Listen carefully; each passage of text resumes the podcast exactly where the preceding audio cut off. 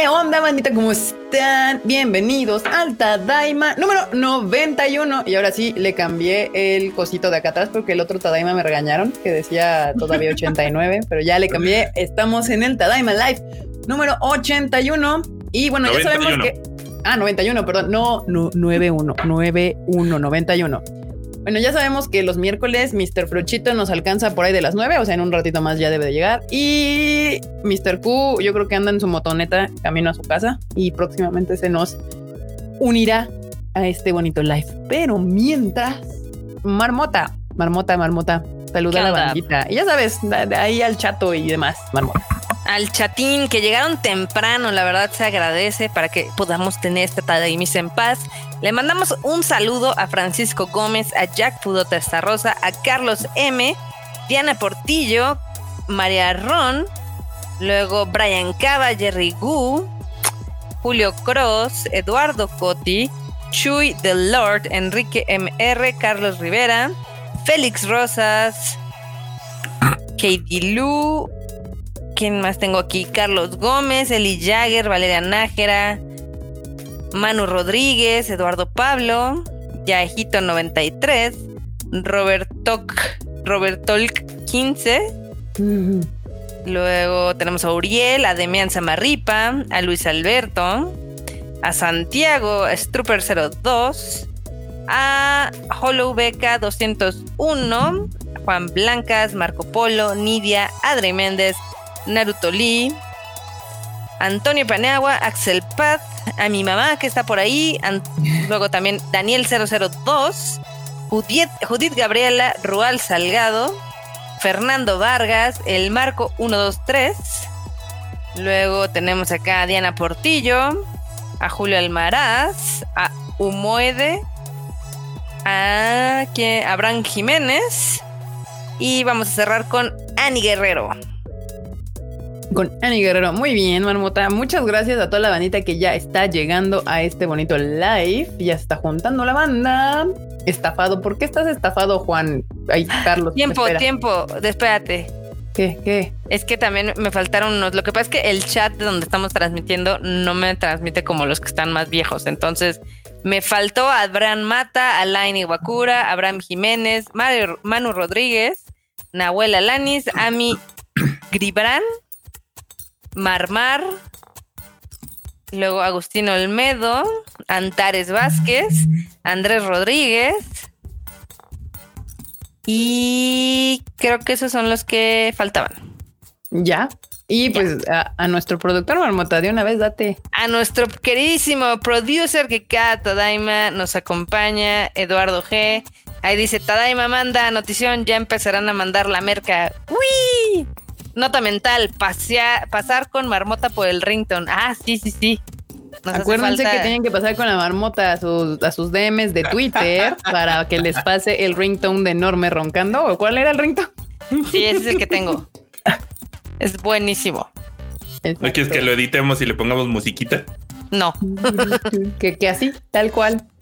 Mr. Enormous, producer, que entra aquí al quita en lo que llegan el frochito pues y el, andamos emocionados porque pues los Kimetsus la están rompiendo, ya ves. Me encanta enorme así de aquí andamos emocionados. Ven mi excitement. así me emociono yo. Aquí una en Little Tree le dice a la marmota que si viste el Nintendo Direct que fue hace rato que yo vi a pura a toda la gente decepcionada. Así, tal cual. No, porque no soy Nintendo Fag, yo soy PlayStation Fag. Pero obviamente en mi timeline tengo a mucha gente que siempre se enoja, entonces mm, sé qué es lo que pasó. Y sabemos que siempre hay decepción en sus Nintendo Directs. Nunca está el personaje que quieren en Smash, nunca anuncian el Breath of the Wild 2 y así.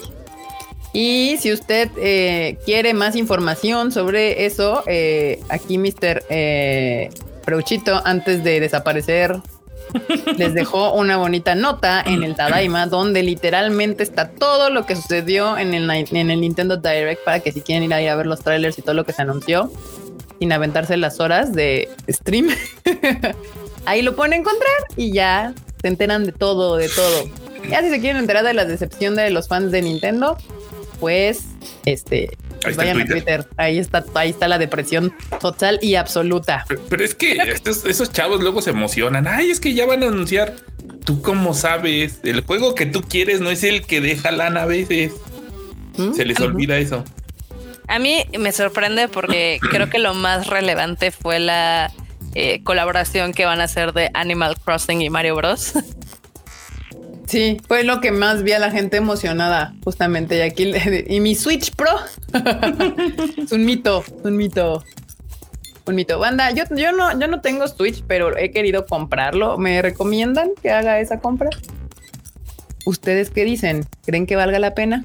Cuando en vez Ya. voy y vuelvo a estar a 3500. Ya no hay Best Buys en México enorme, ya no hay Best. Pues todavía me salen este anuncios en Instagram, ¿eh? Bueno, eso sí. Todavía salen anuncios de ventas, entonces ahí andan escondiditos. Pero bueno, ahí está la nota. Si la quieren ir a ver completita, ahí están todos los trailers. La tenemos en Tadaima. No se tardó nada Freuchito en sacarla. O sea, más tardó en terminar el directo que ya estaba arriba la noticia. Pues Freud en friega, en friega. Pues Es que ese vato sí es Team Nintendo. Team Nintendo, sí, él sí. Él es el único que tiene Switch de todos nosotros. Pero bueno. Ve por el Switch Animal Crossing, Kika. Dicen aquí está. Está bien bonito. Eh, Ven que andan preocupados por la luz.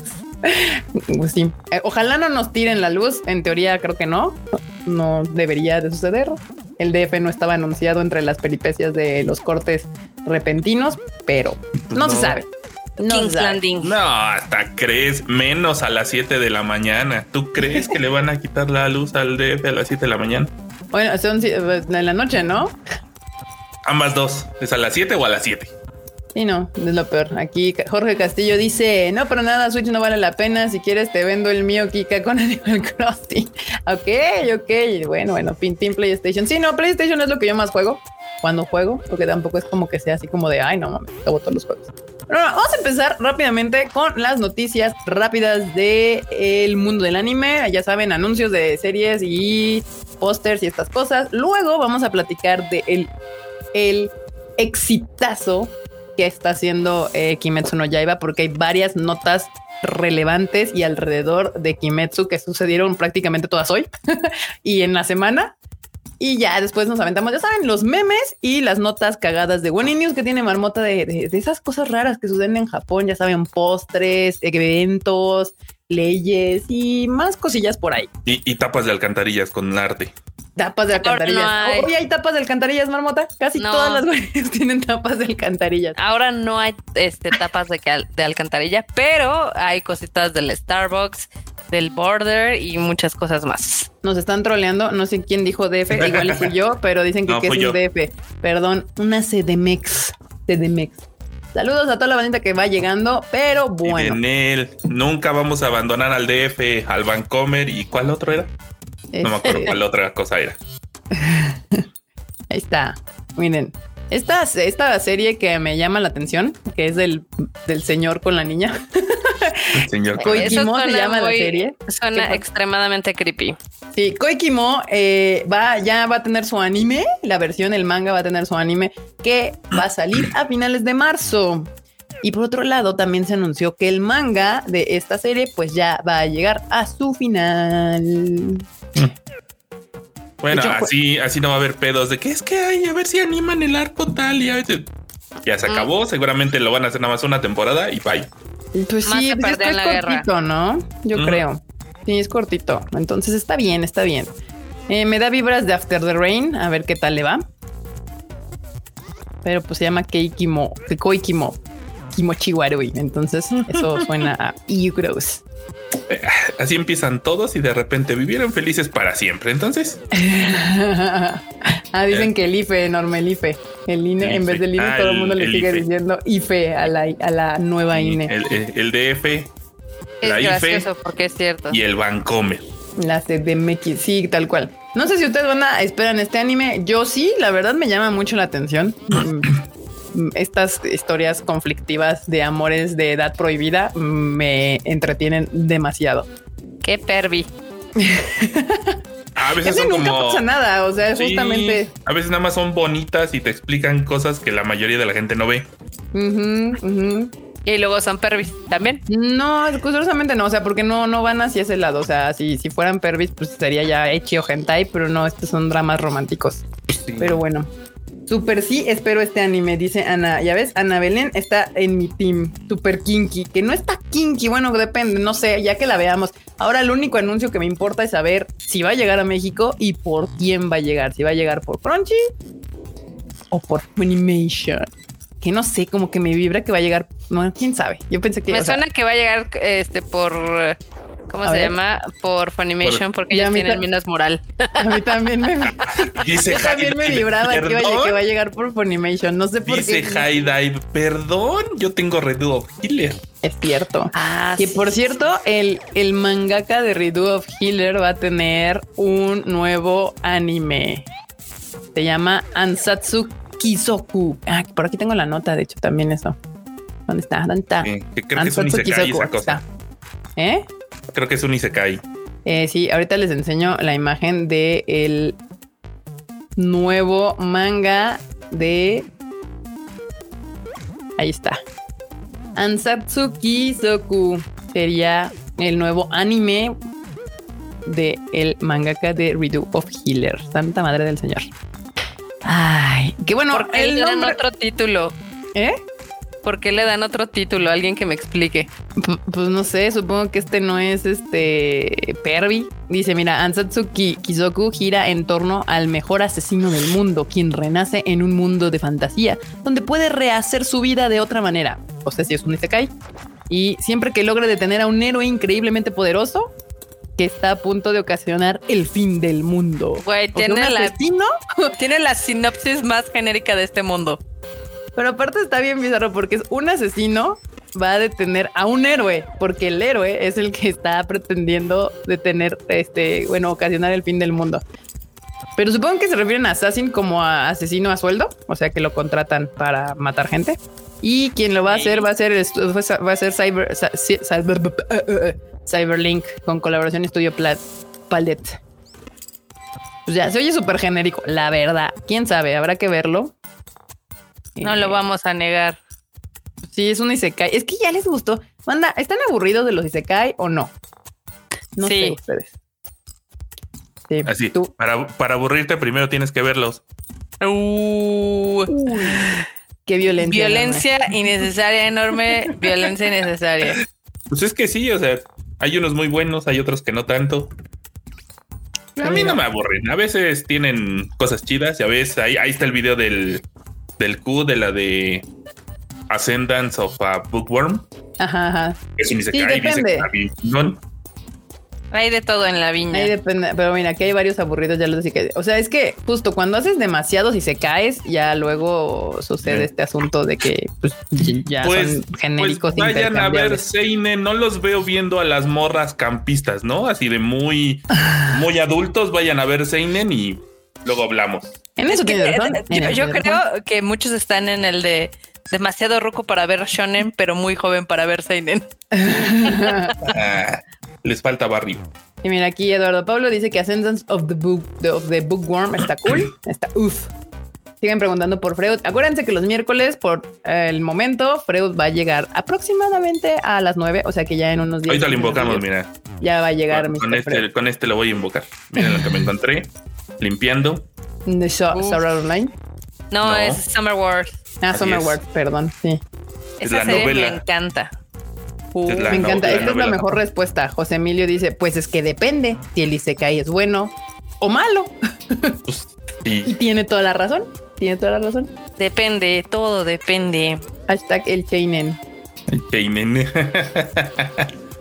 Ah, Piso araña. Kaguya Sama, Besto Seinen. Sí, Kaguya Sama es un gran Seinen. sí. Eh, me están retando, Tadaima. No sé a qué te estamos retando, William, pero sí, sí te estamos retando. A que vean seinen. a que vean Seinen. Sí, vean Seinen, busquen Seinen. Eh, están chidos usualmente, no todos, pero sí son buenos. Eh, aquí decía Little Tree Peaks, dice la banda sí ve y se cae. Los únicos que he visto son Now and Then, Here and There. Grimar, pero que se salen de lo típico. Pues sí, la verdad es que, por ejemplo, la, la arañita si se cae. Sao es Isekai, eh, el slime es Isekai. O sea, hay un. Ahorita, literal puedes aventarle así una piedra a Crunchyroll y le pegas a un anime y probablemente sea un Isekai. El, del slime está bien bueno. Si escucharon el último Animal Divan, el Freud intenció bien macizo con el slime esta vez. Cañón. Hablando de el Animal Divan y de Freud, vayan a ver, escuchar justamente eh, los miércoles en la mañana. Mr. Freud saca su Animal Divan hablando del anime que vio en toda la semana y que obviamente va desechando los que ya no valen la pena y hablando un poco más de los que sí. Entonces, según me cuentan que quedó bastante chido. La verdad es que el que salió hoy está bien chidori. Ahí el Freud, como siempre, rompiendo las esperanzas de la gente de Attack on Titan de una manera eh, muy. ¿Cómo le encanta? ¿Cómo le encanta avivar ahí la llama del odio para algunas personas? Sí, no, pero ya fuera de coto, la verdad es que estuvo muy chido porque, este, como saben, Freud, además de ser psicólogo y tener 300 este, monerías, también sabe mucho de la historia de Japón, entonces de los periodos. Entonces, él ve el anime más allá de lo evidente. Sí, sí, sí, sí. Por cierto, acá ya me habían avisado por Twitter, pero que en Blim ya tiene un anime. por si usted no lo sabía y por alguna razón muy extraña tiene Blim, sepa que ya puede ver ahí Cowboy Bebop, Another y Higurashi. Supongo que Higurashi no la Kukoroni, la original, la primera, la viejita. Eh, pues pues ahí está la información. Por si usted tiene Blim, no sé por qué, creo que, pero pues ahí está. Si usted le gustaría ver anime ahí. Tadaima, sigue llegando bandita. Gracias, banda. Creo que yo tengo Blim por lo del tele de cable. Acá está, mira, Treco ya escuchó el podcast de Freud Anime al Diván y dice, el de hoy fue toda una clase de historia mundial, excelente servicio, ¿eh? Ya saben, bandita, ya saben que con Freud pueden, hay más información, no solo de anime. Uy, sí. Uy, uy, sí. Qué bueno, surreal que esté Cowboy Bebop en Blim, ¿eh? sí, eh, sí lo diría. Ay, ya se nos fue el enormous. Ah, ok. Pero bueno, en otras noticias van a llegar más bandos de ánimo. Este, esta nueva temporada, la siguiente, yo creo. Aquí está, porque ya Morning Kabaddi tiene una nueva imagen y se estrena el 2 de abril del 2021. ¿Cómo la ves, Marmota? Más bandos. Si de por sí mm. ya hubiera, ya no tuviéramos suficientes bandos. Uy, creo que no soy el target, pero supongo que debe hacer feliz a alguien enorme. oye, oye, no, no, no, espérate. Sí, yo, yo veo niñas bonitas haciendo cosas bien lindas. Estas, esas cosas de los vatos mamadísimos, como que no me encantan. bueno, pues el anime, por si no se nota mucho, es de soccer es un equipo de soccer, o sea, es un espocón, un espocón de fútbol soccer eh, y es de un chico, es otra vez, o sea, es de un chico que no le gusta, no le interesa el deporte y pues al final sí le va a empezar a interesar. Wow, nunca me lo hubiera imaginado. Sí, nunca han hecho una temática de ese estilo. Aquí dicen Freud sabe cosas. Que sí, Freud sabe muchas cosas. Los supercampeones 2021, no creo, no creo. Miren, luego a veces, aunque los espocones o series de anime deportivas tengan como el, deporte igual, puede la historia variar. O sea, ya ahí tenemos eh, Kuroko no Basket. Eh, ¿Cómo se llama? La, la viejita, me fue el nombre. Slam Dunk. Slam Dunk y la de los patitos. ¿Cuáles de los? Ah, la de Ajiro Nosora. Ajiro Nosora. Esas tres series de, de básquetbol no se parecen entre sí, nadita. Entonces, pues ahí está. Habrá que darle su oportunidad, ver primero si llega acá a Latinoamérica, porque tampoco es garantía todavía. Y por qué plataforma llegará. Puede llegar por Blim. Importante. Ajá. No, digo, se ve, se ve interesante el arte y puede ser que esté más chida que lo que estuvo Slam Digo, Slam estúpida. Este, la de los supercampeones, porque esa sí era como muy de morritos, ¿no? La de los supercampeones, sí. Bueno, es que aquí me están diciendo que es de quemados. A ver, ah, puede ser, puede ser que sea de quemados. Sí, justamente, veo muchas manos. Sí, más bien es de un chico que jugaba soccer. Y sí, pues Burning Kabaddi sí es de quemados. Si no saben qué es quemados, pues la pelota donde la vientes y, brincas y todo. Entonces no es de soccer, más bien es del chico, el principal es un exjugador de soccer. Gracias por el dato aquí, abrumador, apantallador y demás. Slam Dunk es una novela. Es un drama. Bueno, no, es un romance. Es un romance, sí, es un romance. Aderezado con un poco de básquetbol. Haikyuu no, Haikyuu es de voleibol, pero sí se parecen, o sea, sí da el feeling. O sea, el, el póster sí me da todo el feeling de Haikyuu. El de las chicas escaladoras. Enorme dijo que no estaba chido y yo le creo enorme. Sí, no, esa madre está así como al principio es de no, sí, la morra que era videojugadora y se vuelve escaladora. Y al cuarto episodio es de qué hueva. Bye. Acá pero dicen que Slam Dunk es un shoyo. Pues es un romance, pero es que al final, eh, pues, pues un shoyo, shonen, seinen. Si les gusta, véanlo y ya no pasa nada. Sí. Sí, exacto. O sea, no importa que. Digo, a mí me gusta, aunque honestamente a estas alturas de la vida me gusta mucho más Kuroko no Basket porque es más fluido y más rápido y ocurren más cosas y no estás centrada en un romance, ¿no? Pero, pero ¿Cómo las no? son buenas. ¿Cómo no? Está centrada en un poliamor ahí. Claro ahí que hay no. poliamor. Dejen de fuyiosar. ¿Por qué? Dame tres buenas razones para no fuyosear. porque Kuroko está chiquito. Y por eso fuyosean al pobre Kuroko con todos sus compañeros, tal cual. Qué horror. Así es que es bien cagado con todas estas series porque no puedes tú poner así Kuroko no Basket o alguna serie de Spokon porque luego luego te sale todo el fanar de las Fuyos bien emocionadas. Sí, aparte, es- el pobre de Kuroko es como el comodín. O sea, con todos. Adri Méndez puyosheando ando. Así son, así son, así son. No los estamos juzgando. Nada más lo estemos haciendo notar. Dicen que Hajime no Ippo, entonces ¿qué es? Ah, ese está chido, el Hajime no Ippo. Igual el, el Ashton o Joe también están chidos. Acá, los shonen. Los shonen deportivos de los 80s, 90s.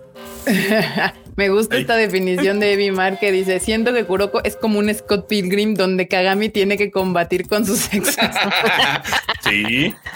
Tal cual, Me o sea, gusta. sí. Kagami es el, el que estaba batallando con todos los, con cada uno de los exes del Kuroko, hasta que los vence a todos. Y todos dicen, ok, el Kagami sí se merece. Con el poder de la amistad, ¿eh? además. Creo que lo más gay de Kuroko no Basket es la película. Algo, algo, pero al final se termina yendo, ¿no? Sí, según yo. pero le da su anillo. Ah, sí, No, das la ese idea. anillo. Qué, qué homosexualidad. Muy bien. Yo estoy feliz con que ellos sean felices. Así es. ¿Qué otra nota tienes? Eh, la otra nota que tengo es, si no sé si recuerdan que hace no mucho se había anunciado, bueno, había salido como un super teaser de la película nueva de Mamoru Hosoda. Yes. Y pues ya salió una imagen más, eh, mm, un teaser, una imagencilla. Porque A ya, verla. ya- ¿eh? ahorita, ahorita se las pongo. Porque la, la última vez solamente había salido el título que se llama Belle, como supongo que de Bella. Ah, se ve chidori. Eh, sí, sí suena muy como Bella y la Bestia, ¿no? Pero una onda como virtual digital. La verdad es que ni siquiera he leído de qué va o no sé si haya un, una como... Miren, sí. Ah, mira, mira, mira. Nada más de ver el póster dije que era como Bella y la Bestia en un mundo digital. Y dice, la película mostrará un mundo digital en constante evolución que se desarrolla en un sitio llamado U con 5 mil millones de usuarios. Ah, ese, ese don ya está pensando que le van a robar a su hija en. ¿Cómo se llama esta aplicación para ligar? Eh, ¿Cuál de todas? Bumble, Bumble. Tinder. Esa, en el Tinder. No, es que la, la pasada fue como de, ah, ya empieza la familia y no sé qué. Pues, justamente dicen que está basada en trabajos anteriores, que es, pues, o sea, como Digimon Adventure, este, Summer Wars, y yo estoy segura que debe tener algún tema ahí familiar. Ya sabemos que Mamoru Hosoda eh, le tiene ahí un conflicto familiar y necesita resolverlo. Y todas sus películas se tratan de padres, hijos, familia, hermanos, mamá, hijos y demás. y drogas. No olvides Las las drogas. Y drogas, no olvides las drogas. Otro Sao. No, no creo que vaya por ahí. No creo que vaya por ahí de Sao. Summer Wars 2. Hijo, puede ser, se, se parece más a una onda Summer Wars. También eh, salió un teaser, un PV que le llaman en Japón. Ese lo van a tener que ver en la página de tadaima.com.mx. No se los puedo poner aquí. No quiero que me tiren esto. Ya llegó el fruchito. Ya llegó el fruchito, fruchito. ¿Qué onda, Freud? Ay, ¿qué onda? Ay, no me había visto. Ya, ya, tú, tú nada más me votó, ya llegué y, y- y- y te incrusté. Ay, qué ondita, qué ondita. ¿Cómo están, bandita? Perdón, llegando tarde, pero ya estoy aquí. ¿Qué onda? Mi- andábamos Sí. hablando de la nueva. Ah, eh, eh, eh, eh, Ah, mira, véalos, mira, mira. véalos, véalos, véalos. Ah, Déjame quito tantito lo que estamos hablando.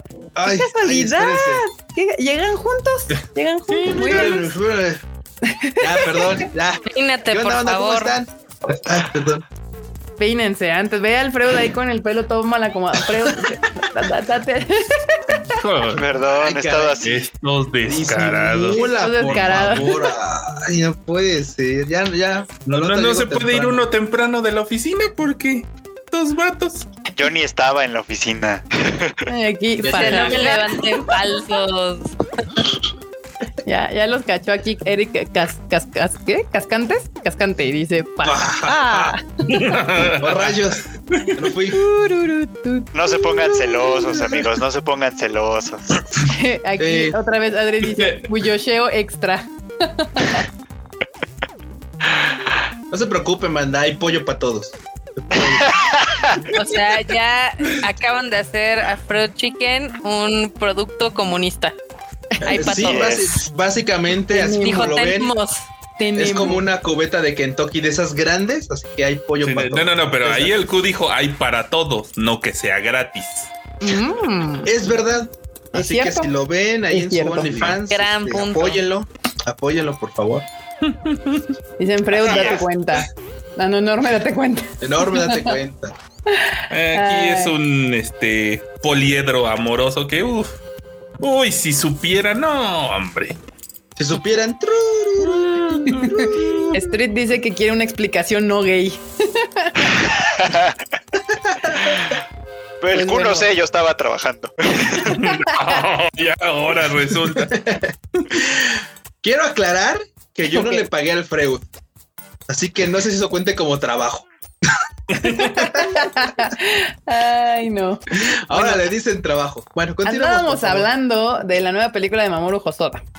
Ah, sí, sí, sí, sí. Ya sé Sí. cuál, ya sé cuál. Que se Ya ve dijimos- no Hime. Sí, Que es como la bella y la bestia, pero con aspecto digital. Aparentemente. Como, so- como, como que, como rescatando cosas de Summer Wars. Si ujú. la hacemos, este, hacemos una película de la Bella y la Bestia. Tal cual. Va por ahí.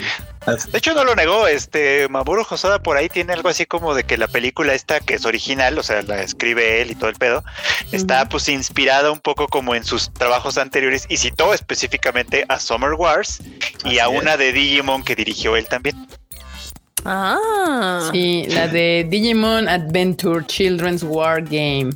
Esa mera.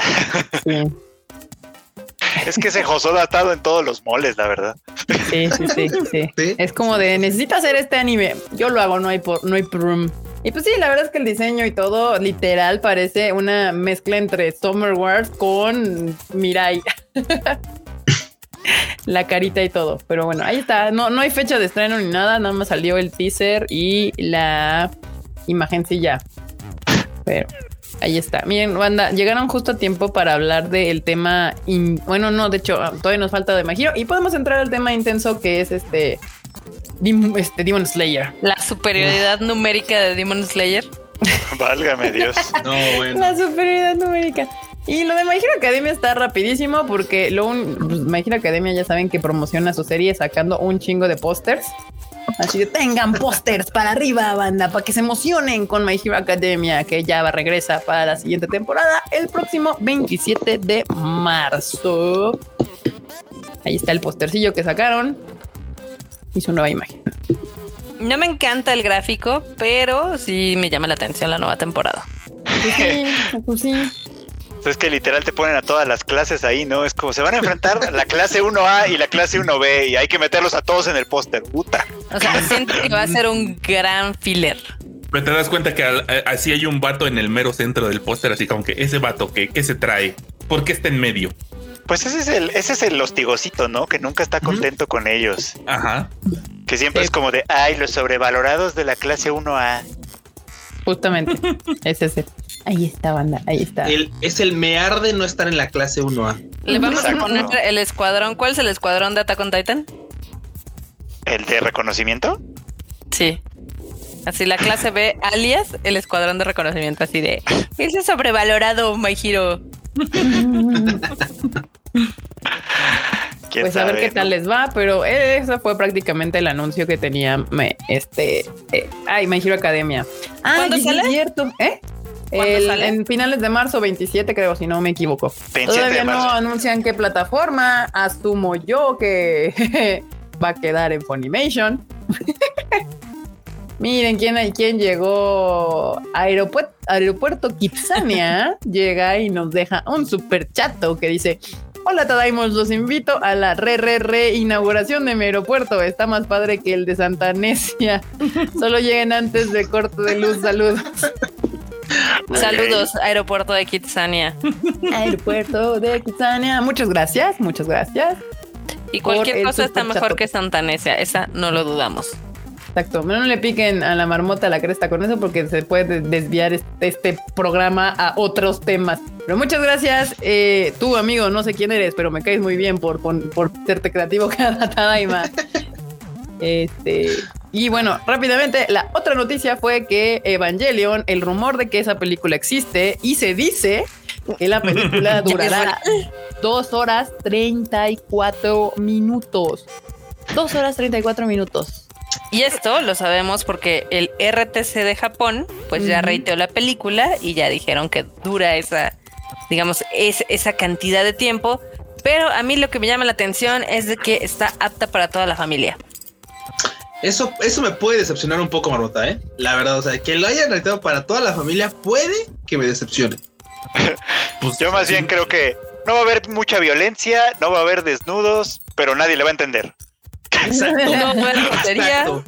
O, O sea, nos va, nos va a quedar o- a deber en todo. O sea, Va a en ser todo un nos va a bonito collage. a, lo, a lo mejor es el preámbulo para la versión del director. Pregúntale a Snyder, a lo mejor está platicando con ese güey. Y, y luego van a sacar el Evangelion de cuatro horas, a huevo. ¿sí? O sea, dos cosas para esta película. La primera es que necesitan combo de nachos y palomitas grandes, porque, o sea, dura un rato. O sea, vayan al baño antes, que o sea, va a estar colgada la película. Eh, Y dos, la neta nos va a quedar de ver en todo, güey. O sea, o sea, no va a haber violencia. O sea, no, o sea, esas, esas peleas donde destripan Evas, ¿qué? O sea, ¿cómo? ¿No? Y luego, pues, este, no sé, o sea, las waifus de repente dando fanservice, que nada tampoco. O sea, nada. Tampoco. O sea, ¿qué es esto? O sea, ¿de qué, de qué se trata? La verdad es que los japoneses tampoco son tan rudos para eso de hacer los ratings. O sea, ¿cuántos shonen no hay que se tratan de puro desnudo y de genere? Y es como, Güey, pero la película, la tercera película no era apta para toda la familia, pero. El no, no está. degenere. creo que sí, ¿eh? A ver, busquémosla, pero yo que recuerdo no. Lo más Vamos gacho que pasa, lo más Vamos gacho a que pasa en la Video. tercera Ah, no está. Es este, es cuando se, ya la vieron todos, ¿verdad? Bueno, y si no la vieron todos ya ni modo, ya pasó mucho Spoiler tiempo. de años, sí. spoiler este- alert, spoiler alert. Date. O sea, es cuando se muere Kaoru. Esa es la parte más fea de la película y dura medio segundo. Y si, y si ratean como creo, pues igual ni la vieron en el rating. A lo mejor también. Igual saltando cachos así. ah, Pero sí. bueno, ahí dicen que según si hay una película y que dura dos horas 34 minutos, entonces, este, pues ya saben, si la pretenden ver en algún lugar que, o sea, en su casa, pues le pueden poner pausa, pero si llegara al cine por alguna razón, eh, pues habrá que, que ir al baño previamente y medirse con el refresco. Eh, y esperemos que por lo menos valga la pena la espera, la verdad, porque ya nos la han hecho tan cansada que igual y ya hasta me voy a aburrir nada más. Así, ah, Yo ya me aburrí, yo ya me aburrí de esperarla, pues. O sea, yo ya cuando veo que hay alguna noticia de Evangelion es como de, ojalá que sea que ya la van a estrenar, porque todo lo demás ya me aburre. Es como ya. Todo, tanto tiempo de espera le hace tanto daño. Igual así, es equitativo. O sea, el- todo el tiempo de espera que, que tenemos ya detrás le hace tanto daño a la peli. Porque levanta tantas expectativas que probablemente ni se van a cumplir. O sea, no se van a cumplir. Va a terminar siendo un fiasco. Y este güey no va a quedar contento y va a empezar como viejo necio a hacer otra, Otra serie película. de cosas para terminar. O sea, no, no, no, no. Ya es como de, güey, ya, ya, basta. Aquí andan preguntando si las películas, obviamente las reveals, ya están en Amazon. No, no, No. las han subido. No. No. no, no sabemos qué pasó. Amazon Prime nunca dio ningún tipo de nada, de declaración al respecto ni nada. Lo cual vuelvo a repetir, se me hace raro porque usualmente nunca avisan que ponen anime y estas sí las anunciaron. O sea, sí hubo un anuncio oficial y hasta el PR de, Amazon Prime anunció y andaban así como cacareando el huevo bien cabrón y, y no la subieron. I don't know, no se sabe por qué. Algún asunto, yo supongo que de licencias o quién sabe, quién sabe, quién sabe. Nunca sabremos. Sí, no, nunca sabremos qué, qué sucedió ahí. Es una incógnita, un misterio. Pero bueno, entramos al tema principal de este Time Alive, que es Kimetsu no Yaiba, Demon Slayer, Koyoharu Gotoge, que Kim- Kimetsu, quítate One Piece. justamente nos despertamos, o al menos yo me desperté con lo primero que vi fue que Koyoharu Gotoge, que es la mangaka de Demon Slayer, entra a las 100 estrellas ascendentes de la revista Times. ¿Qué pasa? Ahí, ¿qué, Wow. ¿Eso qué significa? ¿Qué, qué significa, pregunta? Que se va a volver más popular. O sea, Obviamente. Pues es que es que ya es, ¿no? O sea, en Estados Unidos también Sí. está vendiendo muy bien el, el- el manga. Hay mucha expectativa por el estreno de la película, pues, por supuesto. Pero sí, o sea, de hecho, esta lista que es como es como la equivalente de las de la Time 100 que llevan ya muchos años sacando, pero este es para los que apenas van en teoría como que despegando. Digo, ah, la, la lista la encabeza Dua Lipa, que no es precisamente una novata. O sea, es como de ya ella ya, ya, ya está más que conocida, ya está más que ascendida, digamos, pues. sí, ¿no? pero en el mundo de las estrellas del pop, pues es la nueva. It's the es la newcomer. nueva. It's the Y pues Koyoharu Gotoge sale ahí también mencionada como, pues básicamente como un fenómeno, pues, ¿no? Como que ella, ella es la responsable de un gran fenómeno, pues, ¿no? Y pues sí, tiene todas las, tiene todas las razones para hacerlo, pues, ¿no? Es con lo que manga. de que la número uno es Dua Lipa, entonces ya entendí como cuál es el asunto. O sea, realmente la lista no es como de alguien nuevo, nuevo, nuevo, sino es como estas personas que están todavía iniciando en su área, porque no son Madonna, ni son este Akira Toriyama, ni, o sea, esas grandes ya personas que realmente Claro. están consagradas en su área, pues son nuevas, pero realmente hicieron algo que las hizo despegar de alguna manera espectacular, tal cual. Y, y pues sí, sí, o sea, justamente eh, Gotoge Sensei entra completamente en ese, en esa, en ese rubro y con todo y con Flying Colors, tal cual. Exactamente, pues sí es que las otras notas que hemos visto pues van justo de la mano, ¿no? Lo más, lo que ya hemos dicho, ¿no? Tiene, rompió el récord de la película más taquillera de la historia de Japón, que había ostentado por casi 20 años el viaje de Chihiro. No es poca cosa, por supuesto, ¿no? Para empezar. y lo que, y lo que hoy salió, ¿no? Pues, ¿no? Hoy sale la, la- la- el top 50 de venta de manga en Japón de 2020, ¿no?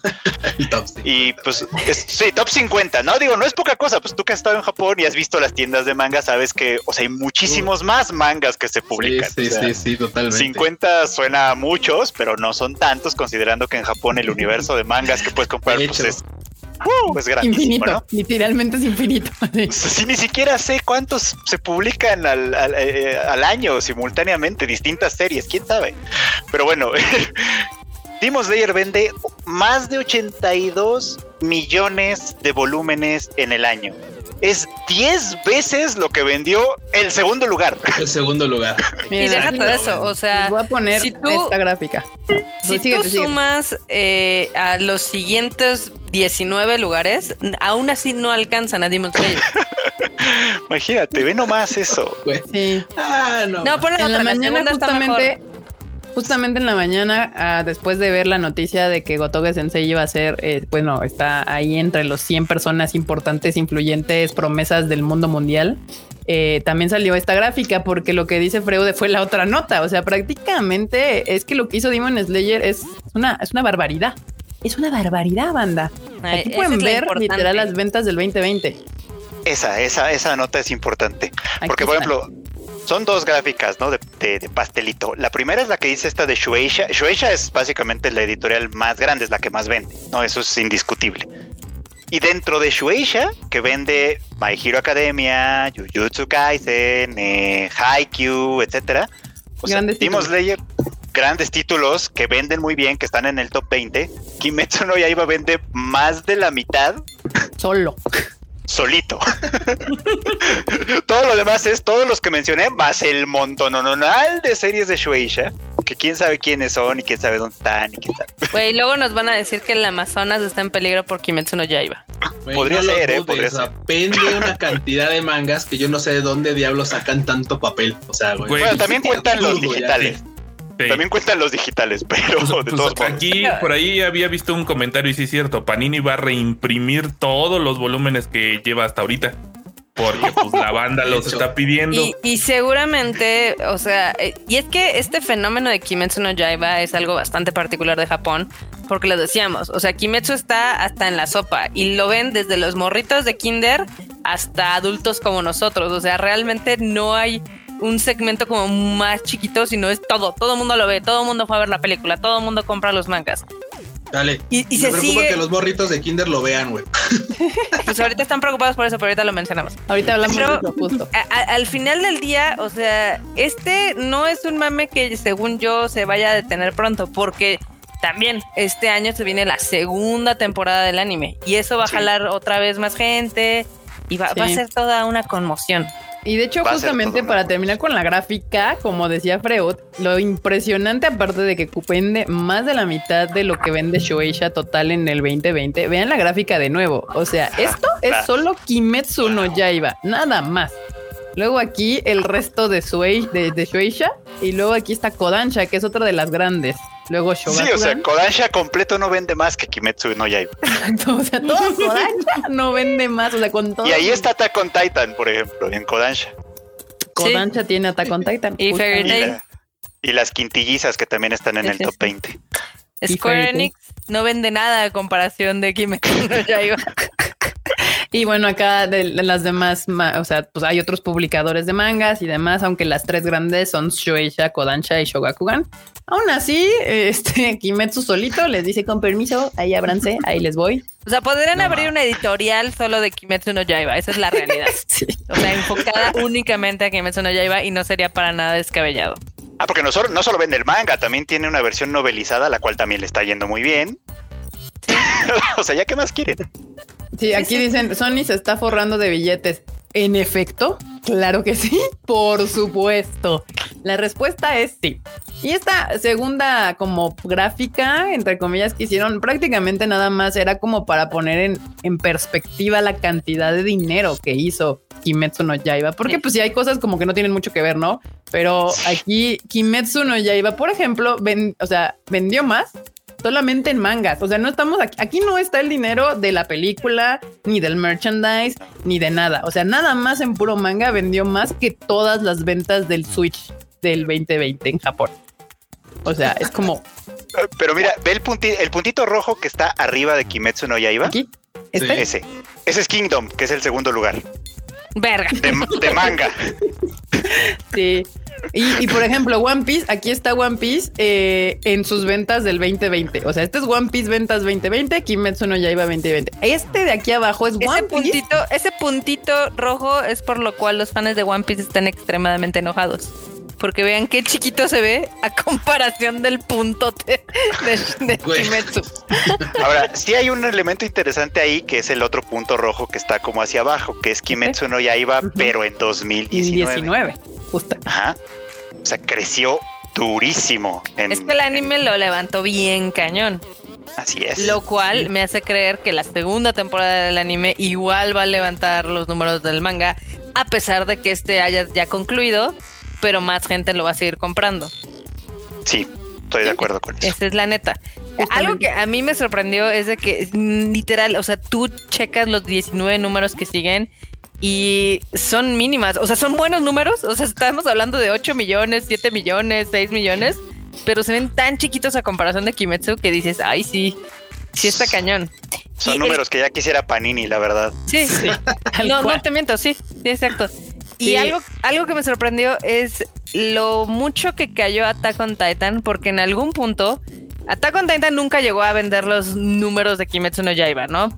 Pero sí estaba entre los 18, 20 millones, o sea, sí era algo muy, muy grande.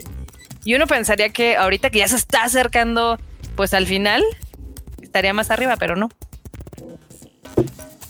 Pues es que es bueno, es- también yo creo que es un poco injusto en este momento compararlo, porque literal lo que sucedió con Kimetsu es algo que, como viste, no había sucedido. O sea, el puntito que vimos abajo las- el, el- el éxito más grande de One Piece en ventas. O sea, cuando más vendió en su historia, que obviamente tuvo su punto más alto, no se acerca ni remotamente a lo que hizo Kimetsu no Yaiba este año.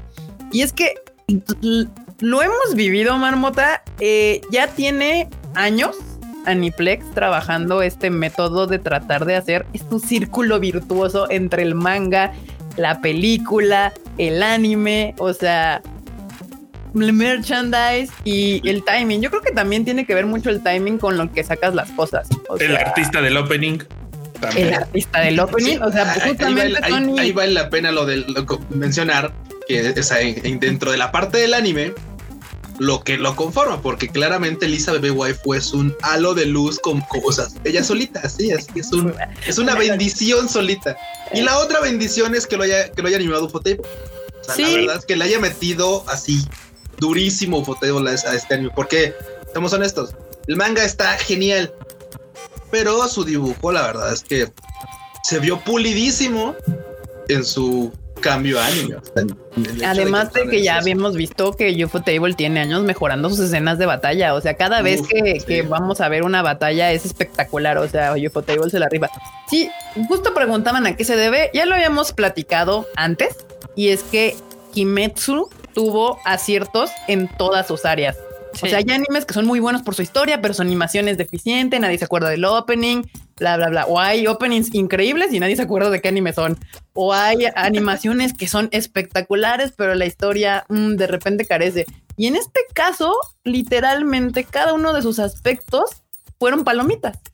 Opening, animación, historia, o sea, todo estuvo bien hecho. La película también se ve, o sea, está cuidada porque por mucho que tú quieras hacerla un, o sea, promocionas y promociones y promocionas, al final lo que hace estos grandes éxitos es porque la gente le gustó. O sea, es, es el punto. No puedes tú obligar a la gente a ir al cine. De estos grandes éxitos, así al grado de tirar eh, al, pues, al viaje de Chihiro, solo se puede explicar porque a la gente le gustó la película.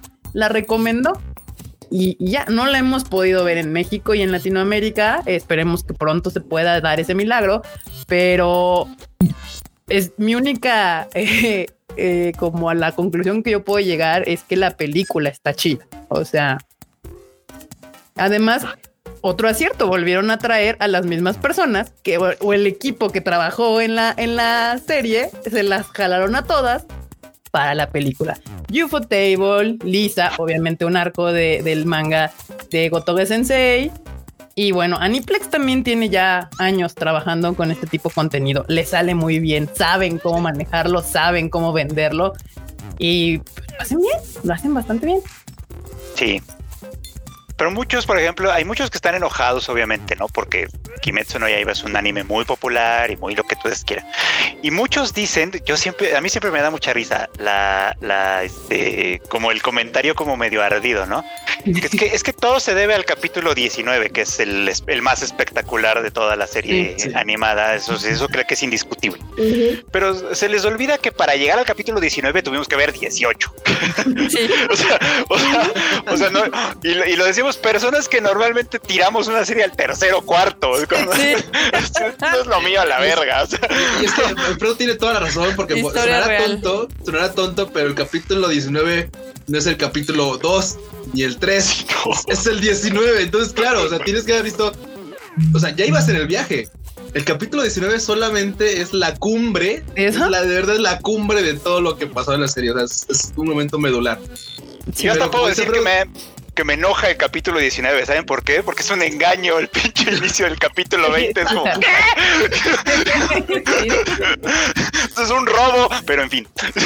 Pero, pero así funciona, así funciona. O sea, estos son capítulos que marcan una historia. Porque, marca- porque literal, o sea, para ser ex- exagerado, pues son capítulos que marcan un antes y un después. Capítulos que hacen historia, como el 3 de Madoka, que también es así como de, oigan, yo vine a ver morras mágicas, ¿qué tranza? Y sí, ahí estaban mágicas, pero, pero pues perdimos la cabeza tal cual ahí. Entonces, Literal. Sí, sí. Justamente aquí dicen que desde el capítulo 1 atrapa. Yo sí se los Sí, puedo decir. sí, o sea, yo sí, sí. prendí a ver, a ver qué tal. Como todos los animes que veo cuando empieza una nueva temporada y que no sabes de qué van. Y dices, a ver, este me llama la atención. Play. Terminó el capítulo 1 y yo estaba atrapada cada capítulo. O sea, yo sí estaba desde de así, tal cual iban saliendo. Pocas veces, o sea, hay pocos animes que yo veo cuando salen. La mayoría los junto dos, tres y digo porque así. No, no, no, no, no. Con Kimetsu desde el capítulo uno yo estaba así de hoy es, hoy es día de Kimetsu no ya ibas y me paraba y prendía la tele para ver el capítulo porque estaba para mí muy bueno. Obviamente cuando llegó el capítulo 19, como dice Freud, mucha gente dijo, wow, está increíble. Pero esa gente que descubrió Kimetsu no ya iba por ese capítulo, dijo, ah, está chingón. Bueno, tengo que ver los primeros 19 capítulos. No iban a ver el 19 nada más porque no iban a entender nada. Entonces, y si llegaron del 1 al 19 y dijeron, sí, está chingona, pues ahí está, justamente.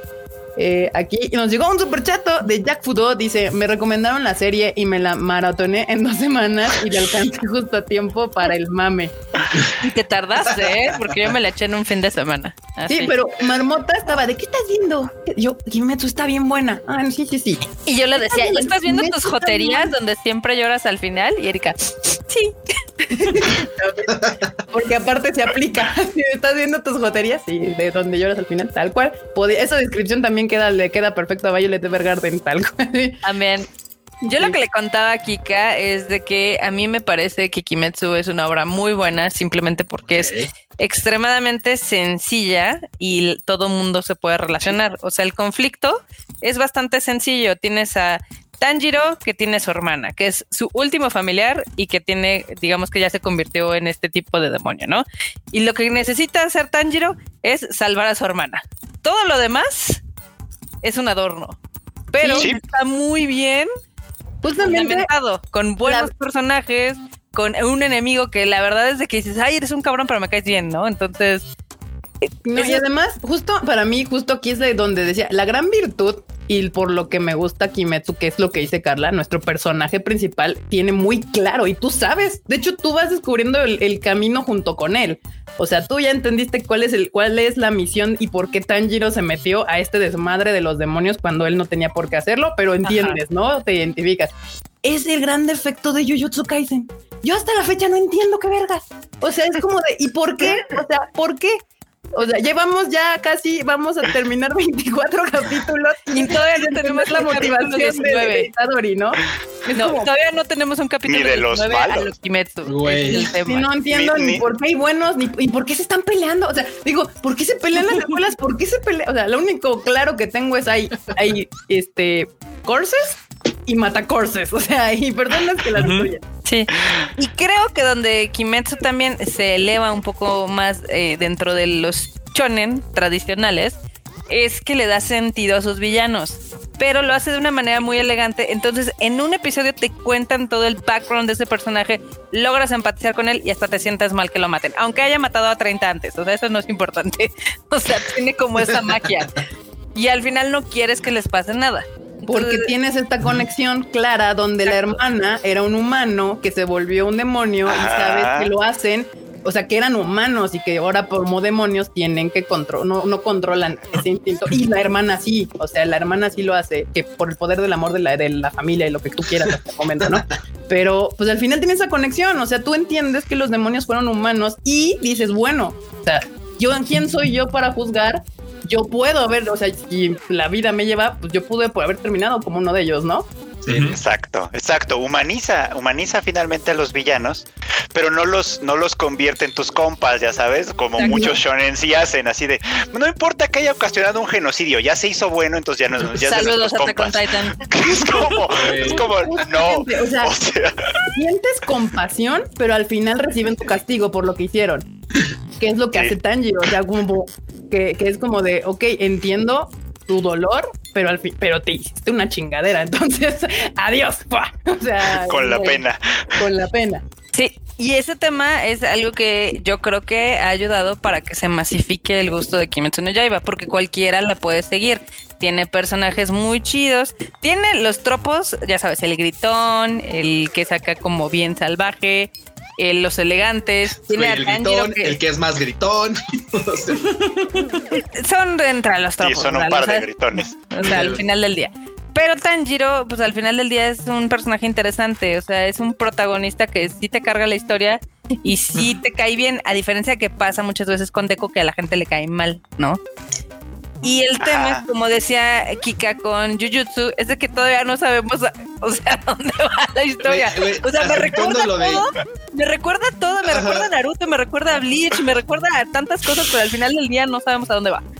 Mira, mira, Jujutsu Kaisen, si la sigues viendo, es por Goyo, güey. Tadori, o sea, se puede, o sea, literal, mañana podría colgar los tenis y la verdad Me es que da la serie igual, puede o sea, continuar. O sea, la, la serie puede continuar sin ningún problema. O sea, Sí, sí, sí, sí, tal cual. o sea. Sí, no, yo, yo estoy por Goyo, por Manami y por ahora por la esta chica, ¿cómo se llama? Eh, Maki. ¿Maki? Mm, Sí, sí, no, las de las gemelas. Sí, sí, sí, Maki. A Ya. mí me parece muy divertida serie, pero, pero tiene justo ese problema. No sabemos, hasta ahorita no sabemos para dónde va. Es como.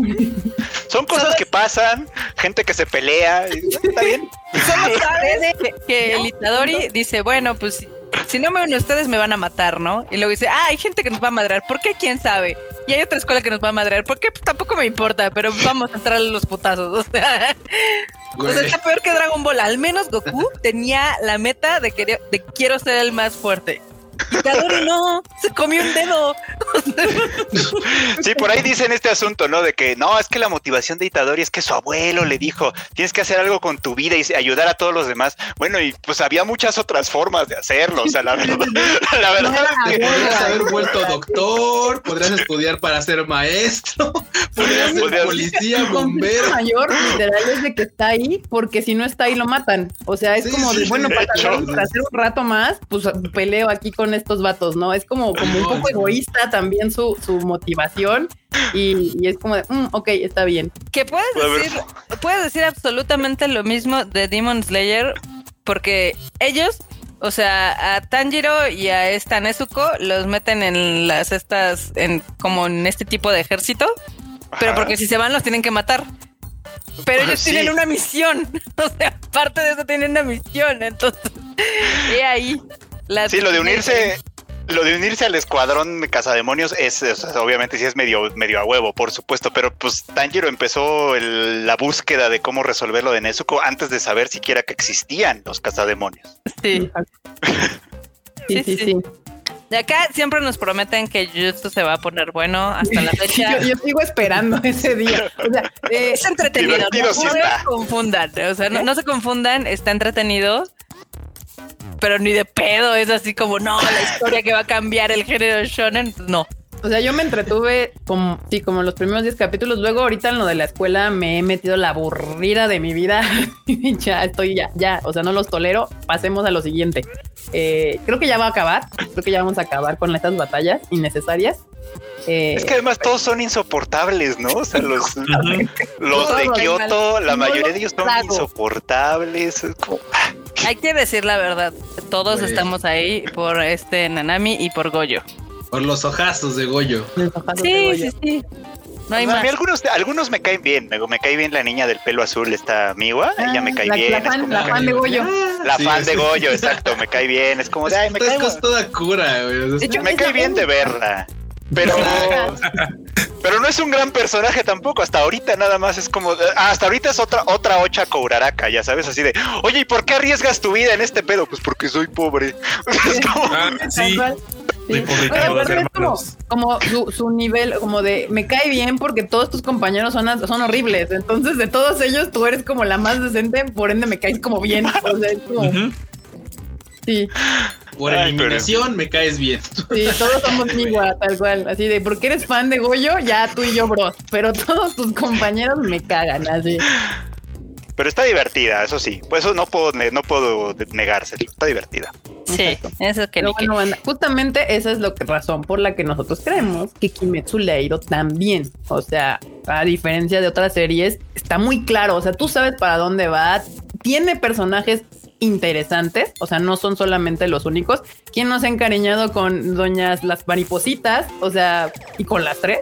o sea, con- hasta con la que ya hasta se murió antes de que de, de la historia, la, la sensei de Shinobu. O sea, te contaron ahí un flashback y yo así de, Sí, O sea, yo ya, sí. me, yo ya me encariñé con todos los pilares y ni siquiera he visto qué hacen y ya hasta sé que los matan, o sea, ¡Cállate, marmota! Ay, la ahí es marmota. obvio. Marmota. No, a mí, por ejemplo, los pilares me cayeron mal, ¿eh? ¿Eh? ¿Todos? A mí, por ejemplo, los pilares me cayeron mal. No todos, pero la mayoría de ellos en esa escena del final de la serie de anime que salen, todos son así como de, ay, pinches intratables. Pero lo entiende uno, lo entiende uno un Güey, poquito, porque es sea. como de, porque estos vatos son soldados a final de cuentas. Son soldados que, han- que, que ya han pasado por cosas muy jodidas. Eso sí es como que se sobreentiende, pues, ¿no? Y digo, bueno, ya cuando vengan a salir y cada uno vaya a tener su arco y etcétera, estoy seguro que me van a ir cayendo mejor. Pero ya veremos. Como nuestro querido Hashira de El Sonido, que acaban de anunciar con un póster con ese hombre espectacular ahí enfrente de nosotros, diciendo que viene la segunda temporada de Kimetsu no Yaiba. Así de ya. y ya se robó el internet. Se robó Sí. el internet y mojó pantsus y boxers y todo lo que se le ponía enfrente andaban ahí como locas en el Y los Twitter. bosques temen porque las ventas de mangas van a aumentar. Entonces, los árboles están así de no, porque Eso es cierto, pero aparte, digo, la gente, bueno, en Japón estaban preocupados los papás, porque que cómo le iban a explicar a sus hijos que era un distrito rojo, ¿no? Ya saben. Este, pues diles que es donde vas a tomar todos los viernes, no pasa nada. donde hay señoritas de la Es una vida. carnicería y ya. Es que además- o Además, sí, de eso justamente. No, pero además, este, digo, no, no voy a hacer ningún spoiler en realidad, pero el manga, en el, el manga ese arco no se trata de eso en específico, solo es como el lugar donde suceden. las donde cosas. suceden las cosas, sí, o sea, no es como El que vaya a setting. Prostitutas y, y así, pero Sí. pues ahí es donde pasa. Pero a mí me encanta, ahí está este Tengen Uzui, es el que, pues, del, del que se va a hablar en este arco.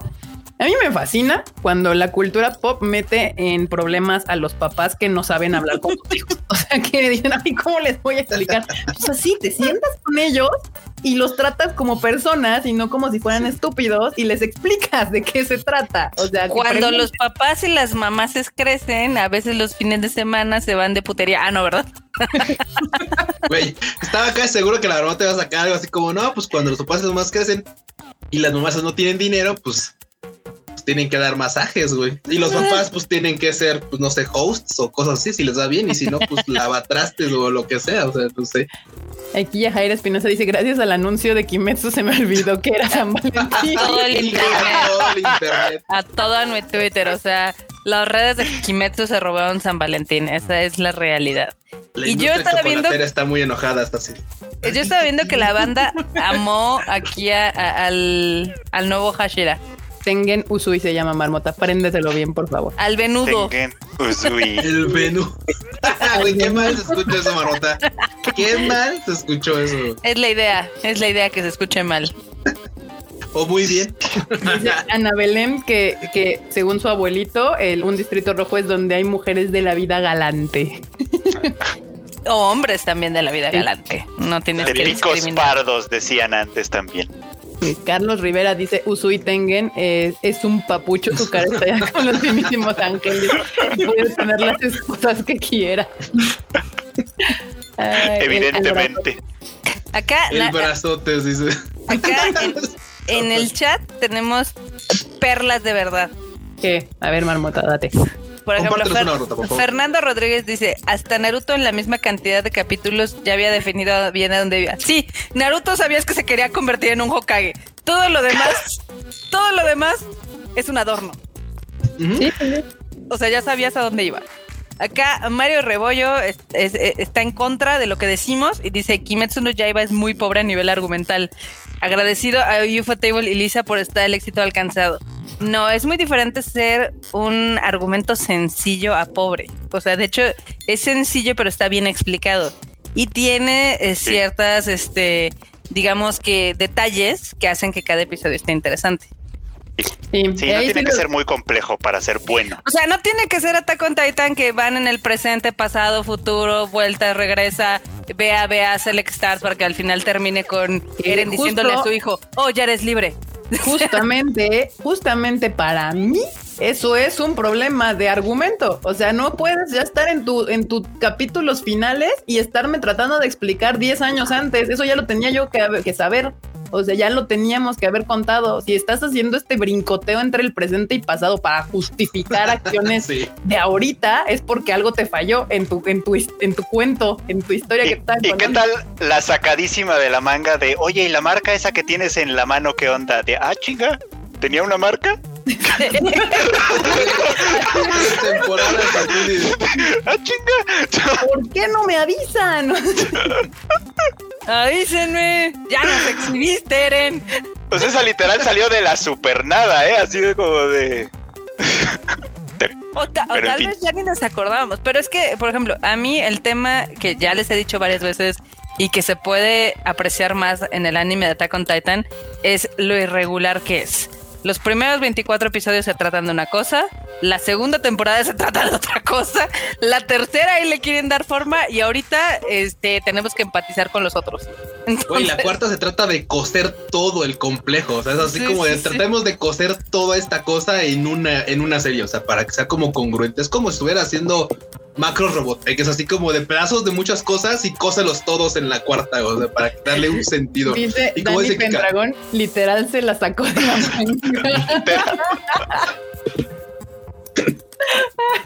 que también, o sea, puede haber historias muy complejas, puede haber historias que salten en el tiempo, puede haber historias que literal eh, traten eh, temas de presente y futuro, lo que quieras, pero ¿Estás tienen que...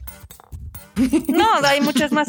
Pero, o sea, literal, cuando ves esas historias que están bien hechas, dices, ah, todo tiene sentido.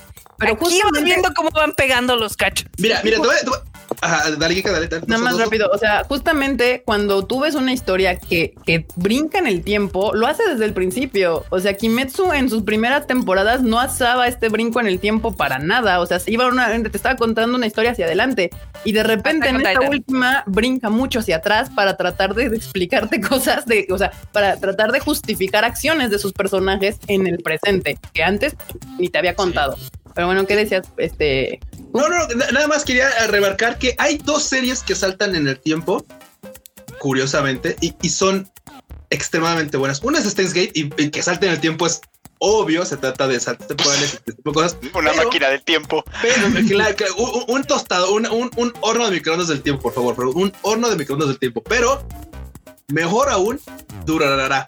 Durará sí puede agarrar y decir, ok, estoy aquí, pero me voy a regresar porque estaba pasando esto y lo voy a juntar en el siguiente capítulo para que digas tú, ah, ok, ese vato estaba en ese caballo ahí porque este dude llegó de este lado y se encontró ahí y por eso es que se vieron. O sea, y lo hace muy bien, pero tampoco se avienta a coser cosas de tres temporadas atrás. O sea, no, ni más. Es así de Y, o sea, usan capítulos, el brinco en el tiempo para alinear cosas. O sea, es, es un uso. Sí, sí, sí. O sea, usan el, eh, eh, se usa el tiempo, el brinco en el tiempo al escribirte la historia. O sea, ese eh, tiene una, un papel activo el brinco en el tiempo en la historia. Lo mismo pasa justo aquí dicen con Madoka Mágica. Eh, el brinco Ujú. en el tiempo en Madoka Mágica es También. fundamental. O sea, es fundamental. No existe la historia de Madoka sin los brincos en el tiempo tal cual. Y aquí yo siento que y, Attack on Titan lo usa meramente para justificar cosas. O sea, no tiene razón de ser que brinques para atrás más que para arreglarte algo y, y que tenga sentido lo que va a suceder después. Pero Sí, por para eso ponerle un en, parchecito. en un Attack on. Titan se curan en salud y por eso el poder de Eren pues es de brincar en el tiempo, ¿no? Al final del día. Pero, El, poder, el poder de Eren es tener lo que necesitaba en el capítulo que lo necesitaba. exactamente, ser Uy, convenientemente. Muy bien. No, por ejemplo, en Madoka creo que ahí manejan muy bien el- los saltos en el tiempo porque en un episodio te explican cosas que tú ya habías visto en los demás episodios y todo encaja perfectamente. Y dices, no manches, sí, obviamente. Y ya cuando la vuelves a ver dices, no, este, este detalle y el otro y demás, etc, etc, etc. Eso es lo padre de esas historias. Pero si nada más se ve como que la están parchando, pues no está tan chido. Esa es una. Y la otra es que este último episodio justo de parcheo fue que el parcheo puede tener otro significado. fue sumamente aburrido. O sea, fue sumamente aburrido. Y alguien en mi Twitter me decía, oye, Kika, pero no todos tienen que ser, o sea, acción. Y yo, no, a ver, calma, hermano. O sea, ah, yo amo series que no tienen un solo golpe. Ejemplo, y que son de puro bla, bla, bla, bla, bla, bla, bla. bla. Sangatsu no Lion. Tangatsu no Ujú. Lion, Violet Evergarden, o sea, son series que no tienen un solo golpe y todas las series son puro, puro texto literal, es texto. Pregúntenle a Freud cómo es traducir Violet o esas cosas. texto, texto, texto, texto. Es bla, bla. Y no me aburre.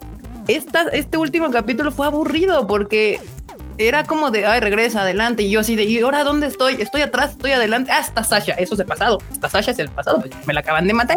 Es el pasado. Y regresan al presente y se van al pasado y así. Y era aburrido. O sea, a Attack on Titan lo que hace muy bien, y por eso lo sigo viendo, es que en las escenas de batalla lo hace bien. O sea, es espectacular. Es, es algo que te entretiene. Nos entretiene. Ajá, Sí. exacto. ¿Sabes cuál también es otro mal síntoma? Que, pero este, este es como una cosa personal. Un mal síntoma de estas cosas es cuando el autor tiene que estar dando explicaciones fuera de la obra. Y eso es algo que a Isayama le ha pasado varias veces. Que son como de, oye, este, ¿por qué esto? ¿Por qué aquello? Por ejemplo, mi gran asunto, ¿no? El, vi- el, el titán barbudito al que le robaron Sí, requirió una explicación en un momento, en un momento determinado, ¿no? fuera de la obra. Y Fuera ahora de la obra. eh, vas a ver, Freud, que el manga de marzo va a ser explicar lo que pasó en el capítulo pasado. Porque no tiene sentido nada de lo que pasó. Entonces, y el final va a ser un epílogo. O sea, ya lo vi, ya lo vi. Ahora, Dios mío. no por esto no nos gusta. O sea, No, pues, no. aquí estamos, la hemos visto toda. Está Nos bien, entretiene. está entretenida. Nada más que pues hay, hay que argumentar, punto y ya. Este, Algunos de mis mejores podcasts se los debo a Attack on Titan, la verdad se ha dicho. Exactamente. También para aquí los que, o sea, por ejemplo, unas historias que apliquen muchísimo el diálogo y el saltar entre personajes es básicamente Land of the Galactic Heroes. Y aquí tú estás, en ella, tú estás este, apoyando a ambos bandos, por mayor o menores cosas. Los dos te caen bien, los dos quieres que se chinguen al otro, pero no, etc. Y así te tiene toda la serie. Exactamente. Así es, Barbota. Gran serie, de verdad. Pero bueno, ahí está bandita. ¿Ustedes qué opinan? ¿Les gusta Demon Slayer? ¿Les gusta más Attack on Titan? ¿Les gusta Jujutsu Kaisen? Está bien, no pasa nada. Todo está chido. Nada más que algo no nos va a negar es que algo tuvo que haber hecho muy bien Demon Slayer para hacer lo que es ahorita. Con todo y pandemia. O sea, con todo y pandemia. Porque ahí no va a decir, es que la pandemia le ayudó. En la pandemia se estrenaron casi puras películas de anime y la única que hizo esto fue Demon Slayer. Y no era una, una, una película, una serie como Evangelion que ya tiene siglos, siglos y siglos y fandom y fandom, no Sailor Moon y demás. Era un nuevo anime. Entonces, aunque no lo quieran aceptar, algo hizo bien, algo está, está bien, conecta con la gente, más allá de, de que está entretenida, más allá de los madrazos, más allá de los, de los catanazos y los poderes, conecta y la gente le gusta. Y Entonces, también, eh, digo, nada más para añadir antes de que termines, creo que es una serie muy amigable para toda la gente. No solamente para el otaku, sino para la gente común y silvestre. Y por eso también tiene el éxito que tiene. Aquí en el chat dicen que Freud y Shingeki no Kyojin es la perfecta relación tóxica. tal cual, tal cual. Acá nos dicen que somos muy fanboys de Kimetsu no Yaiba. No, tampoco, nada más estamos diciendo los facts. A mí sí, me gusta, o sea, yo no tengo el menor rempacho en, decirlo. Me gusta mucho Sí. Kimetsu no Yaiba. Sí, sí, pero, o sea, fanboy es decir que está chida sin tener argumento, entonces, pues no, o sea, me gusta Uy, un no. chingo, pero tengo Argumentos razón. tengo un montón. Pero, o sea, O sí, sea, me ¿es un mejor del 2020? Sí. Sí, sí, lo es. Sí. Y es indiscutible. O sea, ahí sí, Sí. ya es indiscutible. Es la más popular del momento, pues sí, también. Eso sí. también, también. A- a- a- a- aunque los fans de One Piece estén en contra y demás, pues no hay pedo, o sea.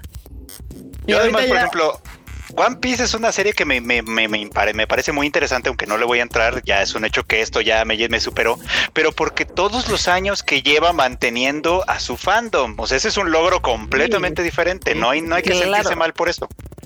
Sí, no, Sí, no, no, no. o sea, ya a estas alturas del partido sí está muy complicado subirse en el barco de One Piece. O sea, ya son mil capítulos, ya la vida no nos da para eso. Son 15 años, no va a Menos si pasar. pretendes ver este, otras cosas. Sí, también. Dice Karina Maldonado, Kimetsu es una historia muy humana, aunque se trata de demonios. Creo que cualquier perso- persona se identificaría con proteger a la familia, así como lo hace Gonpachiro. Con Pachiro Kamaboko. Kamaboko. Gonpachiro Kamabuka.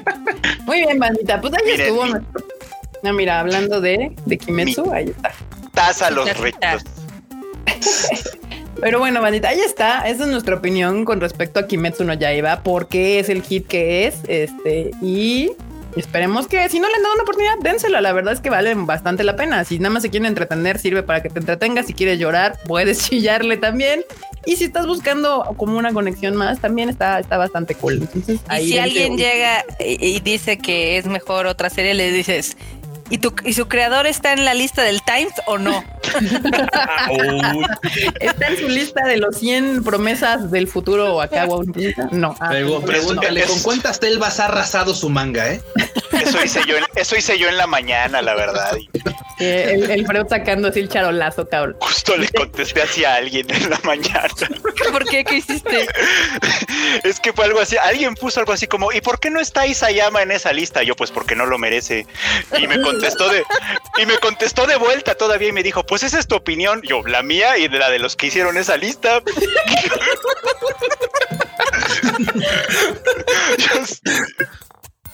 Pues sí. Facts. Al final del día son los facts. facts, hechos, pura verdad en este rancho. Muy bien, bandita, pues muchas gracias. Y ahora sí, vamos a entrar a divertirnos un rato porque algo que Attack on Titan genera bastante son buenos memes. Entonces, vamos a entrarle a la sección de memes. ay, el buen Sasage yo. Nada le gana.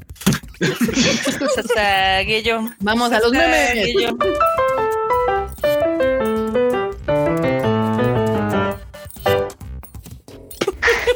Ahí está, ahí está, bandita. Muy bien. Y vamos a empezar justamente con uno de Attack on Titan y el señor Levi, que es otro de los grandes hostbandos del mundo del anime. Aquí está. Aquí dice. Así es, pertenezco a la Legión del Reconocimiento. Por eso reconocí tu belleza. Ay. Ahí está, Esa banda, sí, para que cuando esa sí la voy a aplicar. Sí, ahí está. Ahora Cuando nomás- podamos regresar a las convenciones, vístanse de, de Levi o de alguno de los personajes de Titan y ya.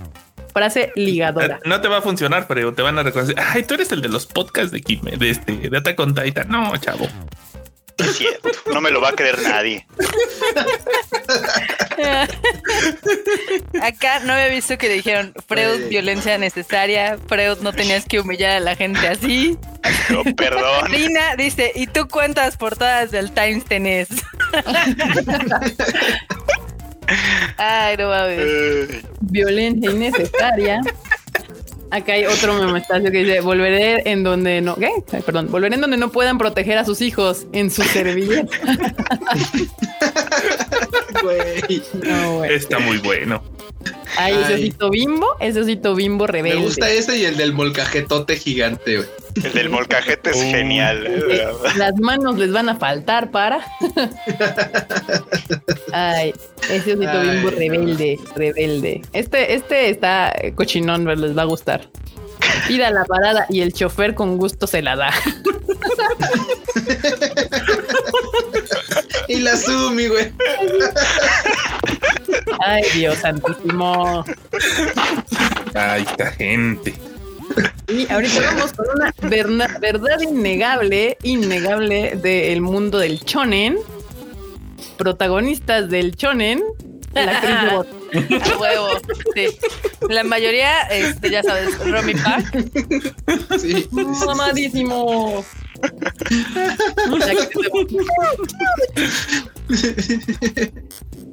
Ah, Hay verdades innegables. Innegables. Este. este sí me dio mucha risa. Este, ahorita se no.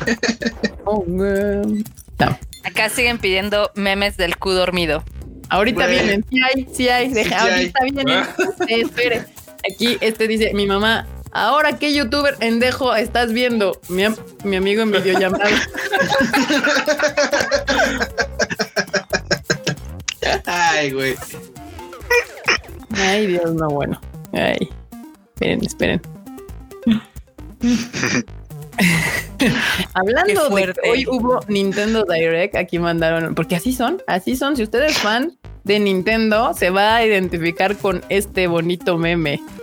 Así de. Y tú online es malo, no quieres a tus fans, en serio, todo mal contigo. Atacando el nuevo personaje de Smash. Son masoquistas. Ay, son masoquistas los fans de Nintendo, la neta. La neta. Sí, sí son. Sí son, sí somos, Freud. Se dice sí somos. Yo no soy tan fan, soy bastante casual incluso ahí. Estoy muy contento con el anuncio este de la colaboración de Mario y Animal Crossing, porque además no tengo que pagar por ella, es así como Es ya tengo el gratis. juego, ya tengo el Sí, Switch. Sí, esa fue se lo ve más chida. mo- Sí.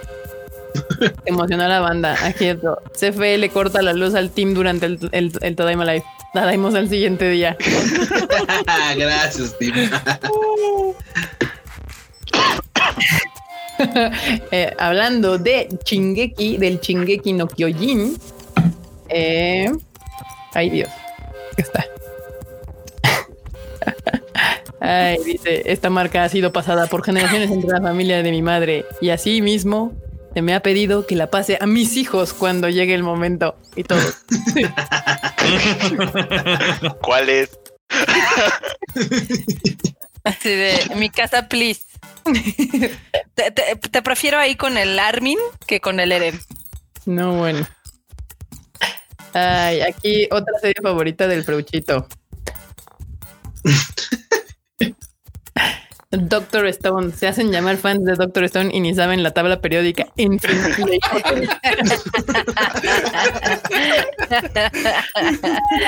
Ay, un chems, bueno. Está chida. Ay, no, no, no. Ay, hablando de Jujutsu Kaisen y de Demon Slayer. Así, Jujutsu Kaisen, sus, sus oportunidades para volverse el manga más vendido del 2021. Demon Slayer Season 2. On your left. Sí, a huevo. Súper sí. Ay, no, bueno. Eh, Este, aquí les viene un meme que le hicieron a la marmota. Ay, a ver. Le hicieron un meme marmota. Ay, espérame, ya lo perdí. Aquí está, ya lo encontré. Show, show me. Espérame, que de repente me lo movieron. Ya. Ahí está. Seres que pueden enviarte un Isekai en Japón. Soy yo. ¿Es verdad, enorme? Simón.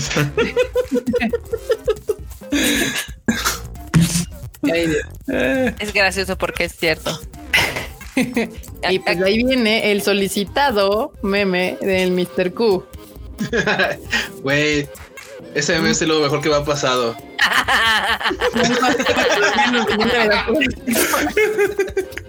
no mames. Güey, neta que ese meme ha sido así, güey, lo mejor. Me han caído de seguidores en, el Twitter. y ahí la que me digan, tú eres el del meme del trenecito. Sí, güey, ya. Así soy yo, soy yo. Ah, ya haz tu, haz tu video de. Tal vez me han visto. Me presento. Fui un meme viral. Sí, sí, güey, sí, güey, como el Troll McClure, ¿no? Tal vez me recuerdan por memes como. El Q durmiendo en la oficina. No, no mames, gracias, banda. Sus memes están muy chidos. De hecho, ese día que pasó, ese día que, que Marmota soltó la foto en, en- en el Discord. grupo, en el grupo del Discord. Güey, o sea, güey, ni, o sea, duraron como tres minutos. ya está. Y se ven, Cuber. Y yo así, ¿qué pedo? Ya no, andábamos. Pues en, lo, en lo que abría el Photoshop o el Paint, según la habilidad De cada de quien quien. hace. Sí. Y aquí va otro meme de Jujutsu Kaisen. Me independizo de mis papás. Mi mamá, hija, ¿pero qué vas a comer si no sabes cocinar? Atún con mayonesa. Ay, La vieja confiable. la vieja confiable. Atún con mayor. Es gracioso porque es cierto. Otra vez. Deberían poner los memes de la arañita. ¿Cuál meme de la arañita? Es que estos me los pasa Freud. Freud hace la selección previa. Del momazo. Ah, los de la arañita los estuvieron compartiendo en Twitter, según en yo. Twitter. Sí, sí, sí, los subieron ahí en el Twitter. Síganos en Twitter para que vean esas cosas que nos rolan también por Twitter. De repente caen. Aquí, con esto del frío, dice el man que ama el frío y lava platos con agua fría. todo contento con patas todas La congeladas. llevaran ahí todo congelado. Y ya. Ahí quedaron los memes de esta, de este bonito Tadaima Live. Así que, pues, ¿qué les pareció, banda? La, la, latita de atún. Güey. Recuerdos de Vietnam. La vida del foráneo. Bueno, yo les recuerdo que para verse más fifís, ustedes digan, ¿qué, qué comiste? No, tunamayo. Uy, papá, no, Tunamayo. bueno, sí, uf, uf, claro, Qué elegante. qué elegante. De dedito para arriba. Qué elegancia la de Francia. Atún aleta amarilla. Atún tuni.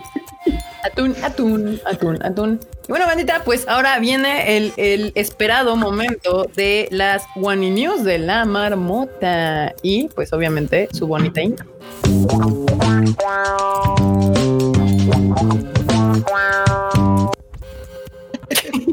Best thing ever. Insisto.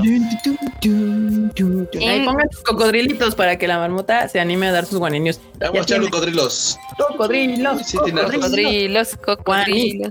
guanis. Guay, ya vienen los guanis. Muy bien, marmota. Guani, Ok. guani, guani, guani. Pues comenzamos con la primer One in You. Y esta yo creo que te va a gustar a ti, Kika. ¿A mí por qué? Porque el museo este de Team Lab, el Borderless, Uf. Ajá. Va a tener una nueva exhibición a partir de marzo. Uf, que no puedo ir a verla, pero uf. Pero pues, pero pues es lo que hay, ¿no?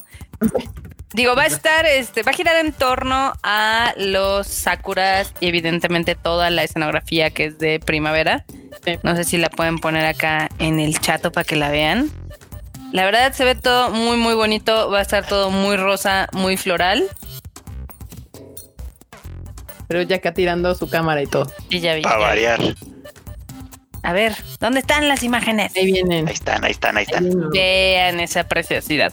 La verdad es que este, este museo virtual este, está muy chido.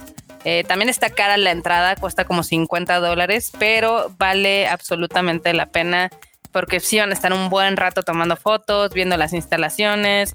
Eh, es enorme, realmente sí te cansas de darle toda la vuelta. A mí Y- me encanta. A mí me gusta bien. Y, y lo padre es de que es como un explora y encuentra porque no hay como una señalética que te diga, ah, aquí está tal cosa, sino que tú las tienes Sí. que encontrar. No hay Sí. mapa. No. Literal, tampoco hay mapa. No es como que digas tú, ay, ya pasé por aquí, ahora, ahora a ver, vamos por acá. O, o tampoco hay, este, ¿cómo se llama? Flechitas en el piso, así como de, ah, la ruta es por aquí. No, ni más. Sí. Sí, o para acá es fatal, o para- no, nada. Sí. El chiste justo es explorarlo y eh, ay, ya me apagué otra vez. Bueno, no importa, pero me escuchan. Eh, ¿Cómo se llama? Ah, la única pues, que sí, la única señalética que tiene es salida por si quieres salir. Sí te va medio guiando entre comillas para la salida, pero todo lo demás literal lo tienes que explorar ahí, este, como se pueda. Y es muy divertido. Está, Está bien bonito. Es un, es un, magnífico Está museo. bien genial, la verdad. Sí. Está bien padre. Digo, yo les recomiendo que vayan, si cuando nos dejen entrar a todos, eh, procuren ir entre semana o temprano para que no les toque gente. Porque si van De en hecho. fin de semana, no lo van a disfrutar tanto. Sí, no, yo cuando he ido, la verdad es que porque tienes que hacer reservación por internet, pido la primera así de, de, de cuando abren y entras así y, y- y corres. Bueno, ya ahora ya medio me lo aprendí, pero está chido que vayas a explorar porque pues las fotos que sacas de ahí están chidas también. Hermoso, hermoso lugar. Gran, gran museo. ¿Cómo se llama, Marmota? Team Lab. No sé qué. Team Lab Borderless. Borderless. Sí. Y ahora, si alguna vez van, podemos regresar a Japón y tienen plan de ir ahí, métanlo así en su, en su lista de cosas por hacer. Vale mil por ciento la pena. Efectivamente, pero para que vean. Eh, ¿Dónde es? Es en Odaiba. Ahí van a ver, este, si lo buscan, les sale y en internet compran sus boletos y todo. Literal está abajo de la rueda. ¿Cómo se llama? ¿Rueda de la fortuna? Sí. Sí, De la rueda de la fortuna de Odaiba está abajo. Abajo, así. Así es.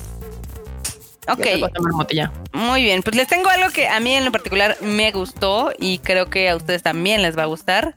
Y es que en las gachapones Espérame ahora estás- Que si puedes repetir el nombre otra vez del, del, del museo. Se los voy a dejar aquí. Es el eh, Team Lab Borderless. Ah. Ahí se los dejé en el chat. Vaya, ahí, ahí les va a aparecer a todos. Muy bien.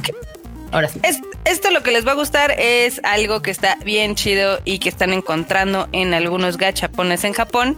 Y es una miniatura de un taiko. Como miniatura. Ay, Pues ahí sí, si abren este el tweet que Un les mandé. tamborcito. Exacto, Sí, es un tamborcito que pueden utilizar y está bien kawaii. A ver si lo pueden poner, vean. Y viene con videito, ahí dale play enorme, tú dale play. Ese no creo que nos tiren por eso. y ahorita se cae el video. Vean esta cosilla tan preciosa.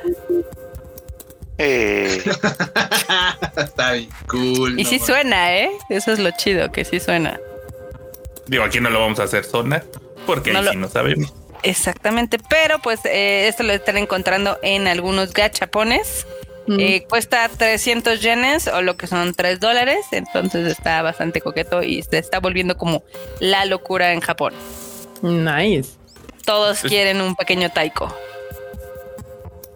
¿Eh? Está bien genial. es que con eso sí puedes practicar en tu casa y no te corren los vecinos. Exacto. Exactamente, y es portátil, muy importante. Important shit. Ah, que también, eh, Freud, ¿ya tienes el juego del taiko que está para el Nintendo Switch?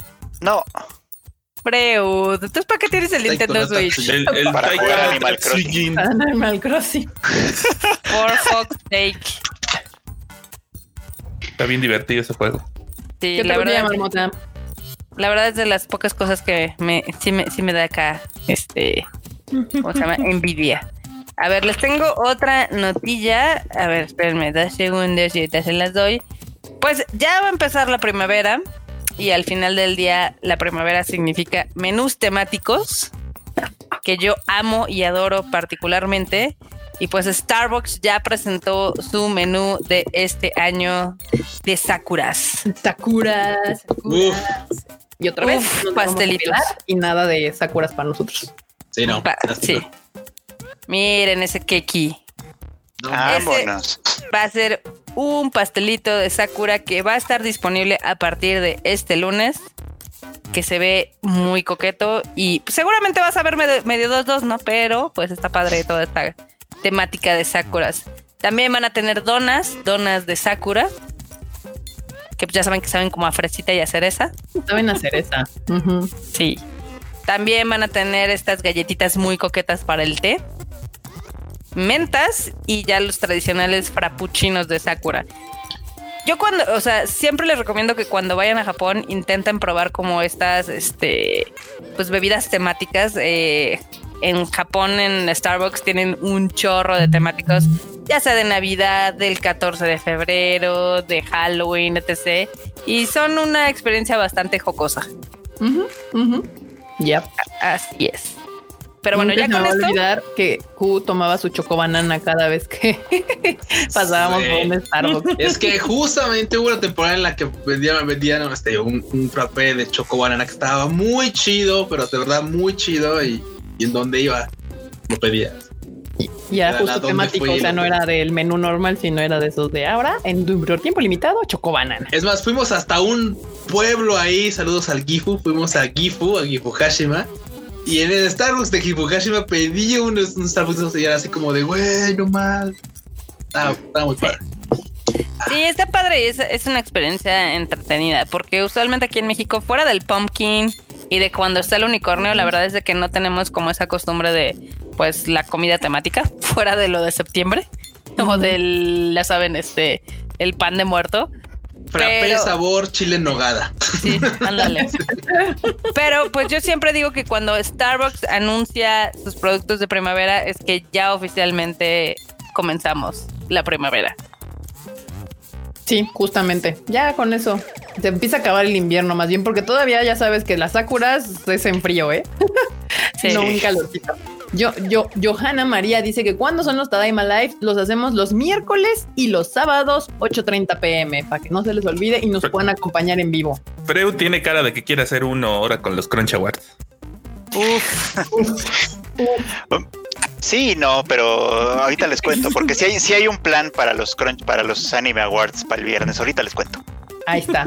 Bueno, Marmota, termina tus guaninios para que nos cuente Freud cuál es el chisme. Ok, a ver, espérenme. Ah, ah, también va a haber- eh, hay una exhibición de Ronin Kenshin que aunque tenemos funado al autor, este va a estar disponible hasta el 7 de marzo. O sea, nos la pelamos. O sea, nos la pelamos otra vez. Eh, Eh, está muy padre, digo, ahí este, evidentemente pues, hay todo lo temático de la serie. y digamos que el producto o al menos la exhibición espectacular es de una katana que es la de Ronin Kenshin. Ujú. La exhibición está en el Tokyo Dome, ahí en Tokio, y pues sí se ve como algo coquetón. Yo odio todas estas cosas que están sucediendo mientras me tienen atrapada afuera. ¿Qué te digo? Es lo que hay. Ni quiero saber, ni quiero saber. Es lo que hay y pues esta exhibición va a estar hasta el 7 de marzo. Y pues qué triste que estemos acá, ¿no? Pues sí. ¿Qué Ah, otra cosilla, tam- marmota? También esta exhibición es con motivo al 25 aniversario de Ronin Kenshin, Running King. Sí, pues sí. de los Kenshin. Tiene Y- todo el sentido. Makes all the sense in the world, ¿no? Y la última es algo que particularmente me parece increíble y es que los baños en Japón ahora van a ser más tecnológicos de lo que ya son. ¿Por? ¿Por? ¿Cómo, cómo pueden ser más? ¿Por qué? ¿Por qué, marmota? Cuéntanos, Pues marmota. ¿por qué? Wi-Fi. Pues, es- Por, a ver, a ver, ahí les voy, ahí les voy. Porque, digo, ustedes saben que pues los baños de Japón tienen botones, ¿no? Pero Wow. como está ahorita lo del coronavirus y todo eso, pues es un poco, pues, antihigiénico o si te da cosita tocar botones, ¿no? Entonces están planeando hacer un baño que funcione con botones que sean hologramas. Ah, Wow. Si les ponen acá la imagen, vean, está, bien está. coqueta. Uf, súper high tech el baño. Pues literal Órale. tocarías el aire, ¿no? Como que le harías algo Sí. así y ya detectaría cuál que quieres. Pues sí. Exactamente. Pero está padre porque a pesar de que haya restricciones, están saliendo como este tipo de avances tecnológicos. Eso que- estaría más divertido con un asistente. Alexa, échale airecito. Sopla, Alexa, soplale. Cántame una canción. Cántame la canción. eh. Alexa, chorro mediano. Chorro media potencia. Dio potencia, Güey, ¿no? así de, oye Alexa, este, haz como pajaritos, ¿no? Porque esto va a estar complicado. Y, Va a estar tardado. A ver, ¿no? a ver, pero ¿cómo dirías en Japo, Alexa, chorro mediano? Buena pregunta, enorme. Buena pregunta. Chorro mediano. Que yo les he dicho, digo, están increíbles los baños en Japón y ya saben que los totos son increíbles porque se calientan y tienen como 300 funciones y demás. Pero si ustedes quieren la experiencia del baño japonés barata, ahí en mi Twitter les, les dejé un link de Amazon de un limpiacolas. Es la mejor cosa que he comprado en todo el 2020 y 2021. Muy bien. muy Historia bien, real. Muy bien. Superando al PlayStation 5, por lo que veo. Superando al PlayStation 5. Sí. El limpiacolas ha cambiado mi vida. Güey, haz una, reseña, haz una en Amazon, por favor. Sí, haz la reseña, marmota, para que mejores Sí. O sea, qué extraño eres. O sea, ya la hice desde que lo compré. Muy bien, marmota. Pues ahí están las guaninidos de la marmota. Y vamos a cerrar con la bonita. este,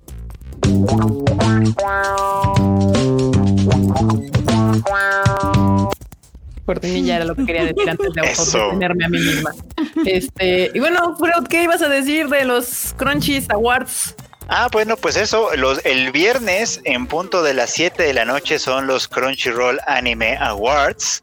Para los que esperamos que vamos a tener mucho coraje por hacer, por supuesto, seguramente va a pasar una gran tragedia ahí, pero ya me comprometí con la bandita del Discord a que vamos a hacer un watch party ahí en el Discord para verla y Oh. rantearla en bola. Así que si quieren participar de ese bonito evento, pues y no están en el Discord, únanse al Discord, este es el momento de hacerlo. Y nos vamos a ver ahí los viernes, el viernes, perdón, el próximo viernes a las 7 de la noche. Pues me gusta. Yo creo que estaría chido que estuviéramos todos ahí chacoteándole con, con lo de los Crunchy Awards. Entonces, pues ahora no habíamos hecho el comercial del Discord. Ya saben, ahora es una gran oportunidad para que se metan al Discord de Tadaima. Ya saben que Mr. Producer Enormetrol pone el link allá abajo en la descripción para que se puedan meter al Discord de Tadaima. Y el viernes ahí estaremos cotorreando. En vez de que hagamos un live, pues vamos en el Discord ahí Ah, con pues la ahí banda del Tadaima a chacotear un ratillo con eso. No entiendo por qué mi cámara se sigue apagando. Tengo que checar por qué pasa eso. Pero bueno, bandita. Muy bien. Muchas gracias por acompañarnos. ¿Qué ibas a decir, Marmota? Es que aquí nos están pidiendo que como el Tadaima Live, ahorita pues, la verdad es que llevamos poquito tiempo, que si les podemos explicar lo de las reformas sobre el cine y por qué me enojé. Eh, la de ayer, la de las personas con discapacidad auditiva. Sí. Tengo miedo, Marmota, que digas algo feo. Porque tú no, eres una persona sensible. Oh, en la manera de expresarte a veces con las cosas. Yo nada más les voy a decir que las películas subtituladas ya existían y son las del idioma original. Y la gente que pues puede leer pero no escucha va a ver esas películas. La gente que no puede leer no va a ver esas películas porque necesita en idioma, este, pues, en lenguaje de señas, ¿no? Y un, un intérprete. Exactamente. A mí me parece súper ocioso que también las películas en español las tengan que subtitular por cosas que no saben si se requieren. Más me parece más ocioso que ahorita que el cine y toda la industria del cine está en problemas y que está viéndose las negras, estén legislando esto, cuando no saben tan siquiera si, el, si va a haber cines para pues, proyectar esto, ¿no? Igual eh, yo siempre estoy en contra de que se quieran imponer este, cuotas, en este caso de cine nacional, que dicen, ay, es que queremos que el 15% de todos los contenidos sean este, contenidos hechos en México y también en las plataformas de streaming.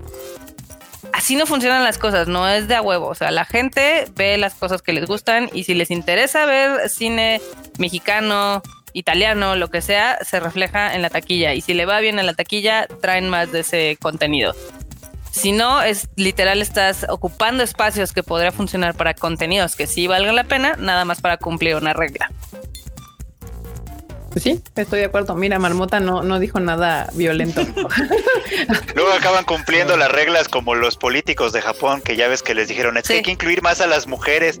Pues sí, que se paren ahí y se queden calladas y ya están incluidas. O sea, al final del día, lo que va a pasar con este tipo, o sea, yo, con dos dedos de frente, es de que, ah, ok, necesito que el 15% de mi, de mi cartelera sea en español, pues ponle los peores horarios al principio y bye.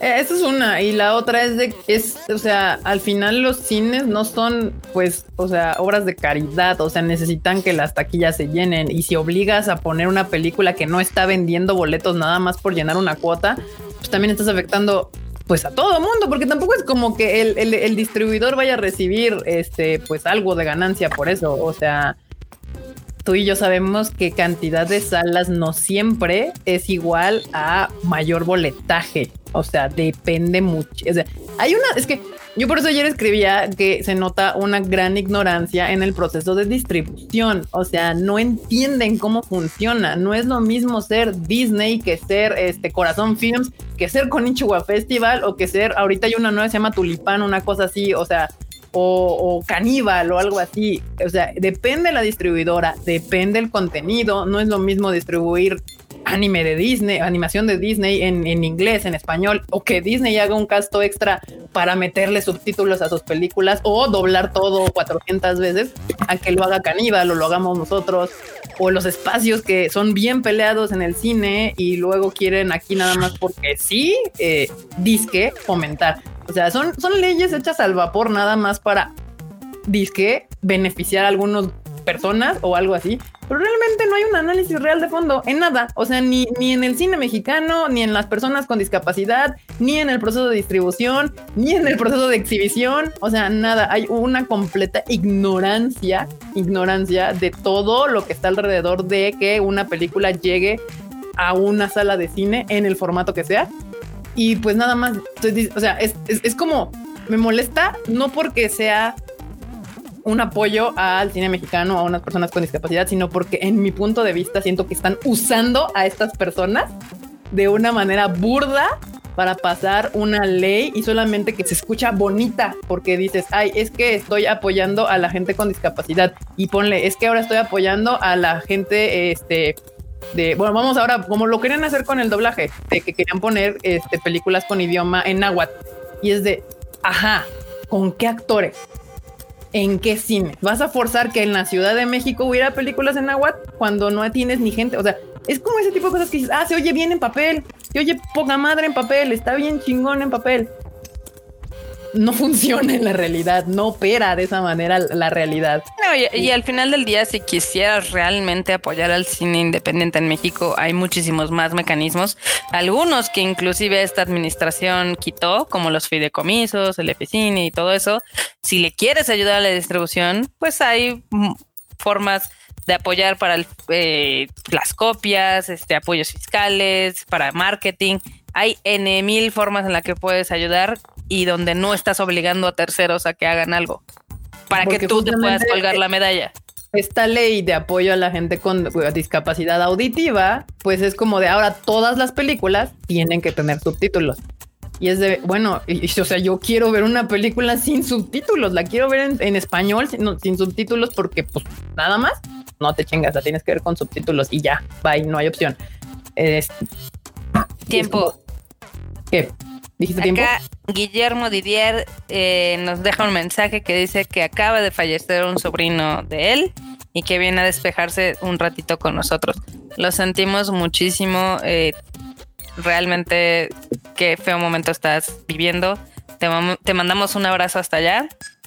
No hay mucho que podamos como decir. Exacto. Así es, man. Pues sí, un abrazo hasta allá. Bueno. Qué triste. Y bueno. Llegó el pan, vi que preguntaban por él, ya llegó el pan. Ya, llegó, el pan. Eh, creo que este lado de allá de Kika, porque de este lado me quita así como un audífono. y ya saben que el pan es, es puntual, es más puntual que el Q. El pan no falla, ese dan casi las 10. Aviéntale una bolsa y lo llevas mañana a la oficina. Aviéntale unas conchas. Le voy a plantarle una cubeta, ¿no? Las levanto. Acá, Hollow BK 201 dice: Igual la ley está a medias. Lo que nos, los que no pueden escuchar eh, necesitan cierto tipo de subtítulos especiales y no los que todos conocemos. Sí, de hecho, nosotros cuando proyectamos eh, Koen Katachi, una voz silenciosa, eh, tuvimos algunas funciones para asociaciones de gente eh, discapacitada auditivamente y aprendimos muchísimo. O sea, de hecho, pues nosotros era tan fácil de, ay, pues les ponemos la, la proyección con subtítulos, como está ley súper pendeja. Y nos dijeron, no, es que, ¿qué crees? Mucha de la gente que es este eh, sorda no sabe leer. Entonces, lo único que sabe es lenguaje de señas. Entonces ahí fue así de, oh, fuck. Y necesitas tener a alguien que tenga literalmente esa función se hizo con un intérprete enfrente. Se, tenía, había dos y uno se aventaba un rato la película y luego cambiaban y el otro se aventaba otro rato la y así. Eh, y, no es que, o sea, hay gente sorda que sabe leer y algunas hasta que pueden hablar, eh, pero mucha gente no. Entonces, esto es a lo que me refiero con que realmente no hay una preocupación real por lo que pretenden o justifican con la ley y, y, eso es lo que a mí en particular me molesta. Estaría genial que realmente se metieran a investigar y aprender de verdad porque aprenderían así que lo que nosotros aprendimos con una función en tres segundos que ya se acercó alguien y nos dijo, pues este es el, este es un pequeño, pequeño detalle. O sea, imperceptible. Ahí va, de la población sordomuda de México, una gran cantidad no sabe leer tradicionalmente como todos los demás lo hacemos. Que yo creo que el tiempo se tiene que se les tienen que dar clases especiales porque, o sea, tú aprendes a leer de alguna forma. Yo no procesaría cómo puede aprender alguien que no escucha a leer. O sea, no lo entiendo. Mi cerebro no me da la capacidad de cómo le explicas a alguien, ¿no? Pero finalmente, si realmente quieres hacer algo para mejorar la calidad de vida de ese sector, tienes de dos. Eh, pues fomentar más el lenguaje de señas en muchísimas cosas, escuelas, dependencias, etc, etc o también enseñarles a ese grupo que no sabe leer a que sepan leer. Y pues poner subtítulos en el cine no es la opción. o sea, no es la solución. También vamos, hay, yo creo que hay millones de formas y de apoyos que puede mejorar la vida de esa población que no tiene que ver con subtitularles una película. Yo creo que hay N millones de, leyes y, y, apoyos que se les pueden dar antes obligar a una industria a subtitular todo nada más porque sí. O sea, Acá Alex Huecha, nuestro buen amigo Huecha, dice primero que les den un portal de registro de vacunación en su dialecto a los indígenas y luego vienen a decirme qué onda con el cine. Exacto, como yo llevo diciendo prioridades. O sea, al Aquí Guillermo Didier dice de qué ley. Es que ayer justamente la Cámara de Diputados, como ya le metieron un cohete en la cola porque ya se nos me los cambian en junio, eh, está- se pusieron a probar cosas y entre ellas fue una ley donde ya decía que todas las películas, aún en idioma español, tenían que traer subtítulos. Esa fue la ley que aprobaron y de eso es lo que estábamos ahorita platicando, discutiendo, conversando y demás. dialogando. Es, es exacto. Aquí Carlos dice, es solo para quedar bien. Efectivamente, no resuelve nada. Básicamente. Eh, le complica la existencia pues un poco a los cines o les pega directamente a los cines. Ah, Va a haber un grupito que va a estar bien feliz de, ay, sí, se está apoyando el cine independiente, cosa que no es cierto, pero pues al final del día necesitan quedar bien con alguien, ¿no? Sí, no, y como te digo, o sea, me molesta porque es, es un uso barato de, de poblaciones pues vulnerables, o sea, literalmente es eso y me pone muy de malas, o sea, porque realmente no hay un estudio y una preocupación real del tema y nada más así para cacarear de, ay, hicimos algo bien.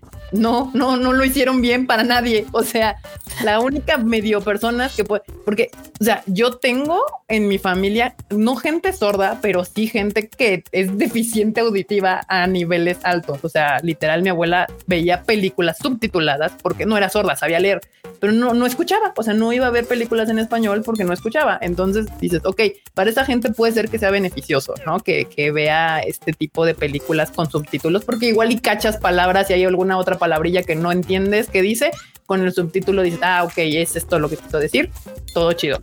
Pero para la gente realmente sordo, sordomuda, pues eh, eh, no ayuda. O sea, la verdad es que no es una ayuda real. Entonces, bueno, bueno, así es, es por eso que, que es así, pues, ¿saben lo que más me emputa? Ya, ya en el rato que no teníamos nuestra favorita, ¿no? Este, pero pues ahí está, eso es lo que opino yo. Está bien chido que pudieran hacerse leyes que realmente realmente apoyaran a sectores vulnerables como gente sordomuda, como personas indígenas y demás, y no estas cosas, y no estas baratijas mal hechas que dis que ayudan y realmente entorpecen muchas cosas y ayudan nada, o sea, mínimamente. Sí, básicamente. Acá Shinichi Hidokawa dice, sigo pensando, ¿cuándo tendremos un gobierno que sí tenga cerebro? Ahí Va a estar bien difícil. les ahí voy sí a decir algo, chido. les voy a decir algo que nos va a pegar a todos, pero eso es cuando tengamos ciudadanos con cerebro. Sí. O sea, cuando a la gente no le dé flojera realmente leer e informarse. O sea, y, y- y leer bastante, porque como dicen, o sea, hay noticias de todos lados y la única manera de saber qué es lo verdadero, qué es lo real y demás es leer un chingo, un chingo de noticias de ambos bandos, de todos los bandos a favor y en contra y crearte un criterio propio Sí. porque te pueden decir lo que quieras, pero al final tú tienes que eh, este, evaluar y con tu criterio decidir qué es lo mejor para todos, porque justamente ese es el otro problema que tenemos como mexicanos, que todos votamos y pensamos en cada uno de nosotros y en nuestro beneficio personal ahorita o mañana o en este año. Y el problema de la democracia y las votaciones es de que en teoría es por un bien común. Tienes que votar por el bien de la mayoría, de todos, y pensar no para mañana, sino en futuro. Porque ninguno por nos eso- problema. ¿Qué pasó? Y por eso lamentablemente funcionan tan bien, para pesar de todos, funcionan tan bien estas tarjetitas de, ah, sí, ahí están 300 pesos para que hagas tu despensa mañana. Y ahí está, y porque claro, dices, sí, es que eso es lo que la gente busca ya ahorita, sí, eso, eso me sirve para ahorita, son 300 pesos ahorita fijos, 500 aquí ya en la mano.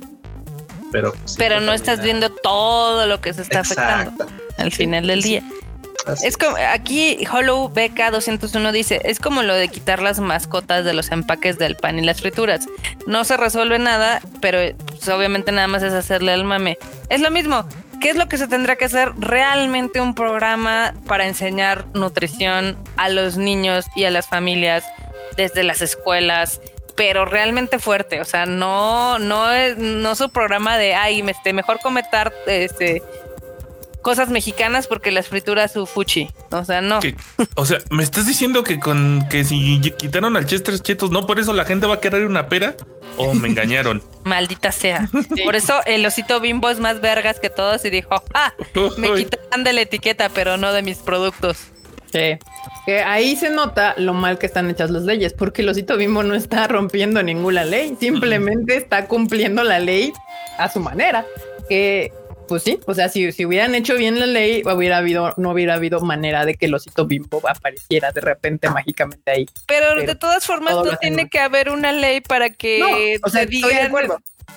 que no pueda haber una caricatura. Es ridículo. Sí, justo aquí dicen que el típico programa del plato del buen comer. Pues sí, o sea, justamente necesitas enseñarle a comer a la gente. O sea, no es como todo. Al final todo se resuelve con educación. O sea, quieres tener menos gente obesa, enséñale a comer. O sea, cómo comes bien. Hay algo que tenemos los mexicanos que muchos países no tienen acceso a comida relativamente saludable a precios relativamente accesibles. O sea, cosas que Estados Unidos, Europa y hasta Japón se pueden quejar. O sea, el valor que tenemos aquí en frutas y verduras es y pescado y pollo. La carne puede ser lo más caro y todo, pero, pero, o sea, en México es un lugar donde podrías, si te, si tuvieras ganas, comer relativamente barato y bien. O sea, nada de andar pagando plusvalías por orgánico ni la fregada. Vas al mercado y te puedes hacer una despensa, pues decente. Pero pues para eso necesitas saber cómo hacerla, Sí. ¿no? pero también está súper endiosada la tortilla y también está súper endiosado el maíz y demás. Que Con mucho del, no te metas, no. mucho del pedo de México es de que comemos demasiados carbohidratos. Se sabe, eso es real. Pero pues enseñale a la gente que no tiene que comer tantos pinches tacos o tantas pinches tortas o tantos pinches tamales.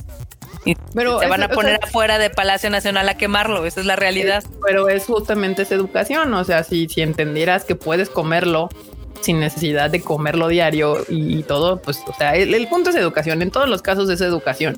Es leer un montón, es aprender, es tener interés de informarte. Ya se lo he dicho varias veces a varias personas cuando luego me prendo en Twitter y te digo, es la era de la información, banda. Ahorita es ignorante el que quiere ser ignorante. O sea, métete a Google y pregúntale lo que quieras. O sea, lo que quieras. Y ya te va a salir información y lee y investiga y así. O sea, puedes aprender lo que sea. O sea, literalmente desde cómo editar, cómo pregúntale de, de política, de economía, de idiomas, aprende idiomas, demás. O sea, realmente es la era De de, costura. de costura, ¿verdad, ¿verdad, Q? De Aprende costura.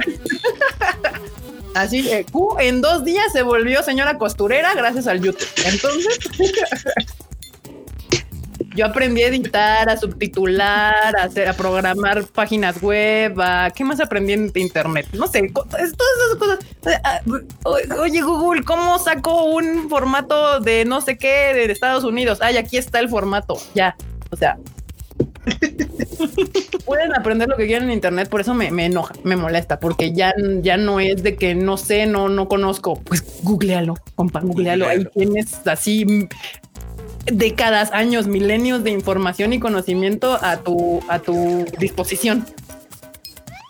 La Aquí primera y electricista no lo aprendí en, en internet, eso me lo enseñó mi santo padre. O sea, Aquí ya están pidiendo tu canal de YouTube para, ya sabes, survival acá de plomería casera. Ya ven, yo hago plomería, electricidad, Q es sastre, es aparte de todo lo demás que hacemos. Uy, hace Oye, unas ¿cómo- prendas que no manchen. Literal, puedes preguntarle a Google cómo coser bien un huevo, ahí te va a decir.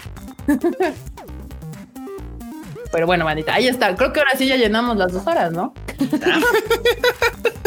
Con 20 minutos de política. Exactamente. ¡Tarán! Aquí dicen, yo aprendí a bordar y a tejer, ¿ya ves? Ahí está.